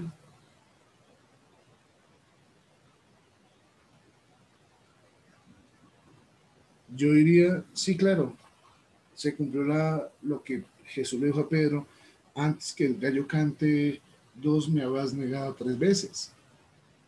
Pero cuando Jesús le dice, vela a llorar para no caer en tentación, aquí Pedro cayó en la tentación y es ante la acusación, ante un mundo que nos dice que creer en Jesús no vale la pena, lo negamos. Eso está pasando en esta pandemia. Eso está pasando. Nos quedamos callados. Ante el aborto guardamos silencio. Ante la gente que se burla la fe.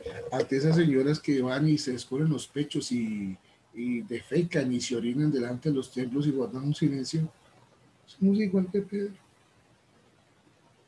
Somos igual que Pedro. Y yo digo, ¿qué cara vamos a pagar nuestro silencio con el tiempo? Porque usted y yo sabemos la fe que tenemos, pero los niños que están viendo eso, cuando de las cosas que más me sorprendió a mí, por ejemplo, en Estados Unidos, es ver cómo en plena misa a un niño le sueltan el celular o la tablet y entonces le están enseñando que las cosas de Dios no son en serio, que son para jugar. Yo les contaba ayer que yo tengo un gordito de 12 años y cuando eh, yo paso delante del Santísimo, yo le canto el bendito. Y le digo, digo a Rafael, a mi hijo, amor, mándale un beso a Dios, a Papito Dios. Y él Papito Dios. Y él sabe, cuando pasamos, Papito Dios. Tiene dos años. Ahora, eh, cuando Rafael la vuelva a ver, le aseguro que Rafael le va a dar la bendición. Es decir, mi hijo, cuando se despide, ya sabe dar la bendición a la gente. En nombre del Padre, el Hijo y del Espíritu Santo. Amén. Y bendice a las personas. ¿Por qué? Porque llega un momento en que mi hijo se va a sentir solo y que tal vez yo no esté. Él sabe dónde está Dios. Yo tengo que enseñar a hijo que Dios está para él y que lo puede encontrar a través de la palabra, a través de la oración. ellos tienen derecho a eso, pero ese argumento absurdo de que cuando ellos crezcan ellos decían, pues que eso es lo fácil, ¿por qué no hace lo mismo para el estudio? No, cuando él esté grande, mayor de edad, decide si quiere estudiar o no. No, uno sabe que necesita el estudio y por eso uno lo pone. Así ellos lloren para entrar al salón de clases, así ellos lloren por ir a, estudiar. Uno sabe que lo necesitan. Igual pasa con la fe, es necesaria. Este mundo está demasiado al revés. Una persona sin fe, no lo digo yo, ya murió el fundador de Círculo de Oración y Vida, el padre Ignacio de Rañaga, en el libro Muestra nuestro rostro, él decía, el siglo XX es el siglo de los contemplativos. Y creo que este tiempo, este siglo XXI de los contemplativos, creo que es el nuestro. Es el de los contemplativos. Es decir, de la gente que pueda abstraerse, guardar silencio, orar, contemplar. Ese es el tiempo de ellos. Dios permite que sea nuestro tiempo. Entonces, Pedro que es advertido por Jesús, Pedro que niega a Jesús. Ahora, en San Marcos capítulo 15, verso 15, dice, Pilato quiso dar satisfacción al pueblo, dejó libertad a Barrabás y sentenció a muerte a Jesús, lo hizo azotar y después lo entregó para que lo crucificaran. ¿Por qué Pilato hizo eso? Porque hizo los políticos, simplemente para lavarse las manos. ¿Y por qué marco este texto? Ah, porque es que ahorita esos políticos que son Pilatos por quedar bien con una cantidad de organizaciones que están contra nuestra fe, están legislando contra nosotros y nosotros estamos en silencio. Vamos a, al verso 18, 15-18. Después comenzaron a saludarlo. Viva el rey de los judíos y le golpeaban en la cabeza con una caña, le escupían y se arrodillan ante él para rendirle homenaje. Verso 20. Y por favor, márquenlo y guárdenlo Después de haberse burlado de él, le quitaron la capa roja y le pusieron de nuevo sus ropas. Es decir, se divirtieron con él. Yo me imagino, yo sé que esto tal vez no le sacamos tiempo, pero imagínense usted, agarra un asesino como Barrabás y a Jesús. Ser comparado con un ladrón y asesino y que la gente elijo al asesino. Que parece no tener sentido, pero tiene un sentido. Y es que Barrabás fue libre y Jesús nos hizo libres a nosotros, que somos tal vez o peores que Barrabás. Jesús salvó de la cruz a Barrabás, por si no lo habíamos notado. Uno de los primeros beneficiados de la cruz Barrabás. Y recordemos que cuando Jesús es crucificado, es crucificado de dos ladrones y uno de ellos reconoce a Jesús. Y Jesús le dice, te aseguro, hoy estarás conmigo en el reino de los cielos. ¿Qué quiere decir? Que el primero que entró al reino de los cielos no fue un santo, no fue un ángel, fue un ladrón que supo reconocer a Jesús. Increíble eso, ¿no? Increíble eso realmente Jesús es precioso, es maravilloso. Sigamos leyendo.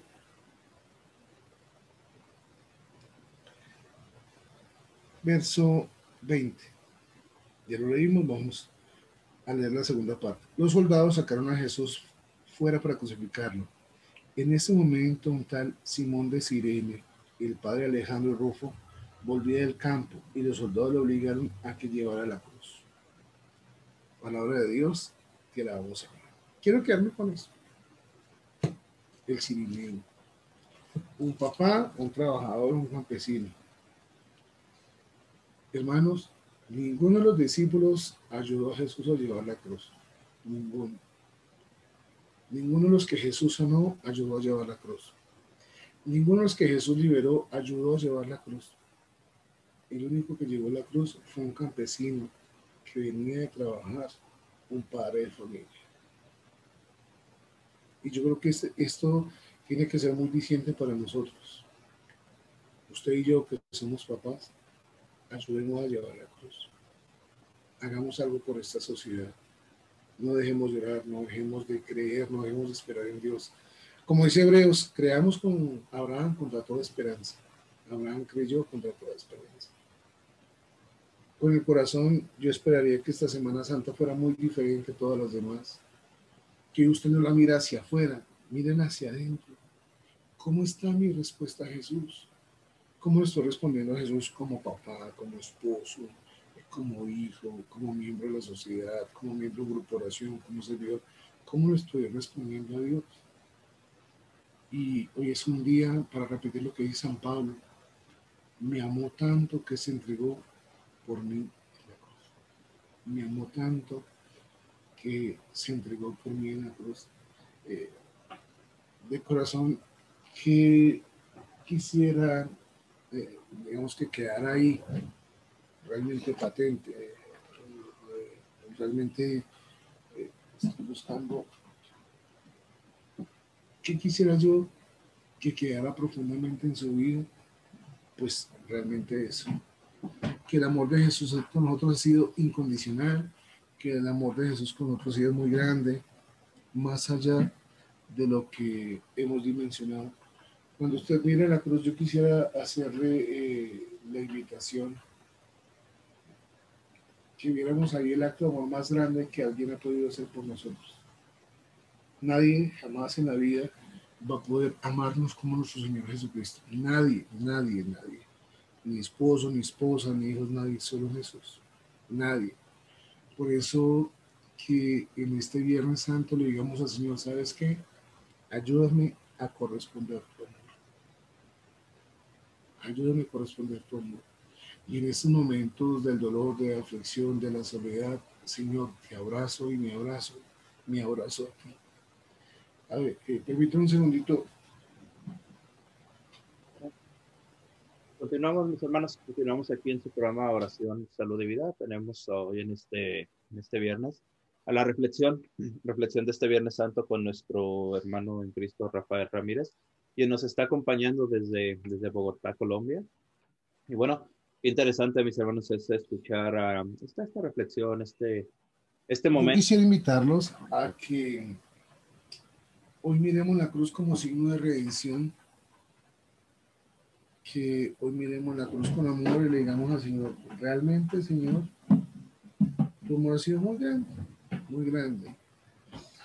A veces, con eso termino para que oremos, a veces me gusta cuando estoy en oración orar el Viernes Santo y ver a Jesús en la cruz y verlo crucificado, entonces yo le abrazo los pies y le empiezo a besar los pies y le empiezo a decir perdón por mis pecados, perdón por mis errores y sentir que de una otra manera esa sangre que brota de sus pies está sobre mi rostro. Y que Jesús baja su mirada y que eh, las heridas que produjeron la corona de espinas caen sobre mí. Y que las heridas de sus manos caen sobre mí, la sangre de sus heridas. Y que esa agua y la sangre que brota en su costado caen sobre mí porque realmente nadie me ama como él. Nadie. Ni siquiera mi esposa, mi hijo, nadie me ama como él. Hoy, cuando usted vea el crucificado, sepa que usted y yo tendremos que estar ahí, pero fue su amor el que nos redimió, fue su amor el que nos levantó, fue su amor el que nos hizo libres. Fue su amor, no fue nada de nosotros. Él lo entregó todo, lo dio todo. ¿Qué más le podemos pedir a Jesús? Nos dio su enseñanza, nos dio su espíritu, nos dio su vida, su sangre, su cuerpo. Jesús se ha dado totalmente a nosotros. Correspondamos. Y me da mucha tristeza que este tiempo de la gente sea de vacaciones, cuando realmente tendría que ser un tiempo de amor para con Dios. Decirle, Señor, sabes que gracias, gracias, gracias.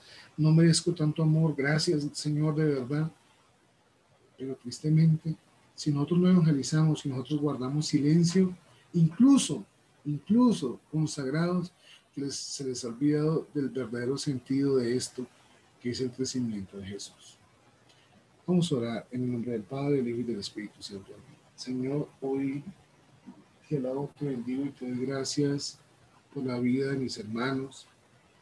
Te pido que nos dé la gracia hoy de enamorarnos más de ti, de amar esa sangre que derramaste por nosotros, tu sufrimiento, de amarte profundamente. Señor, gracias.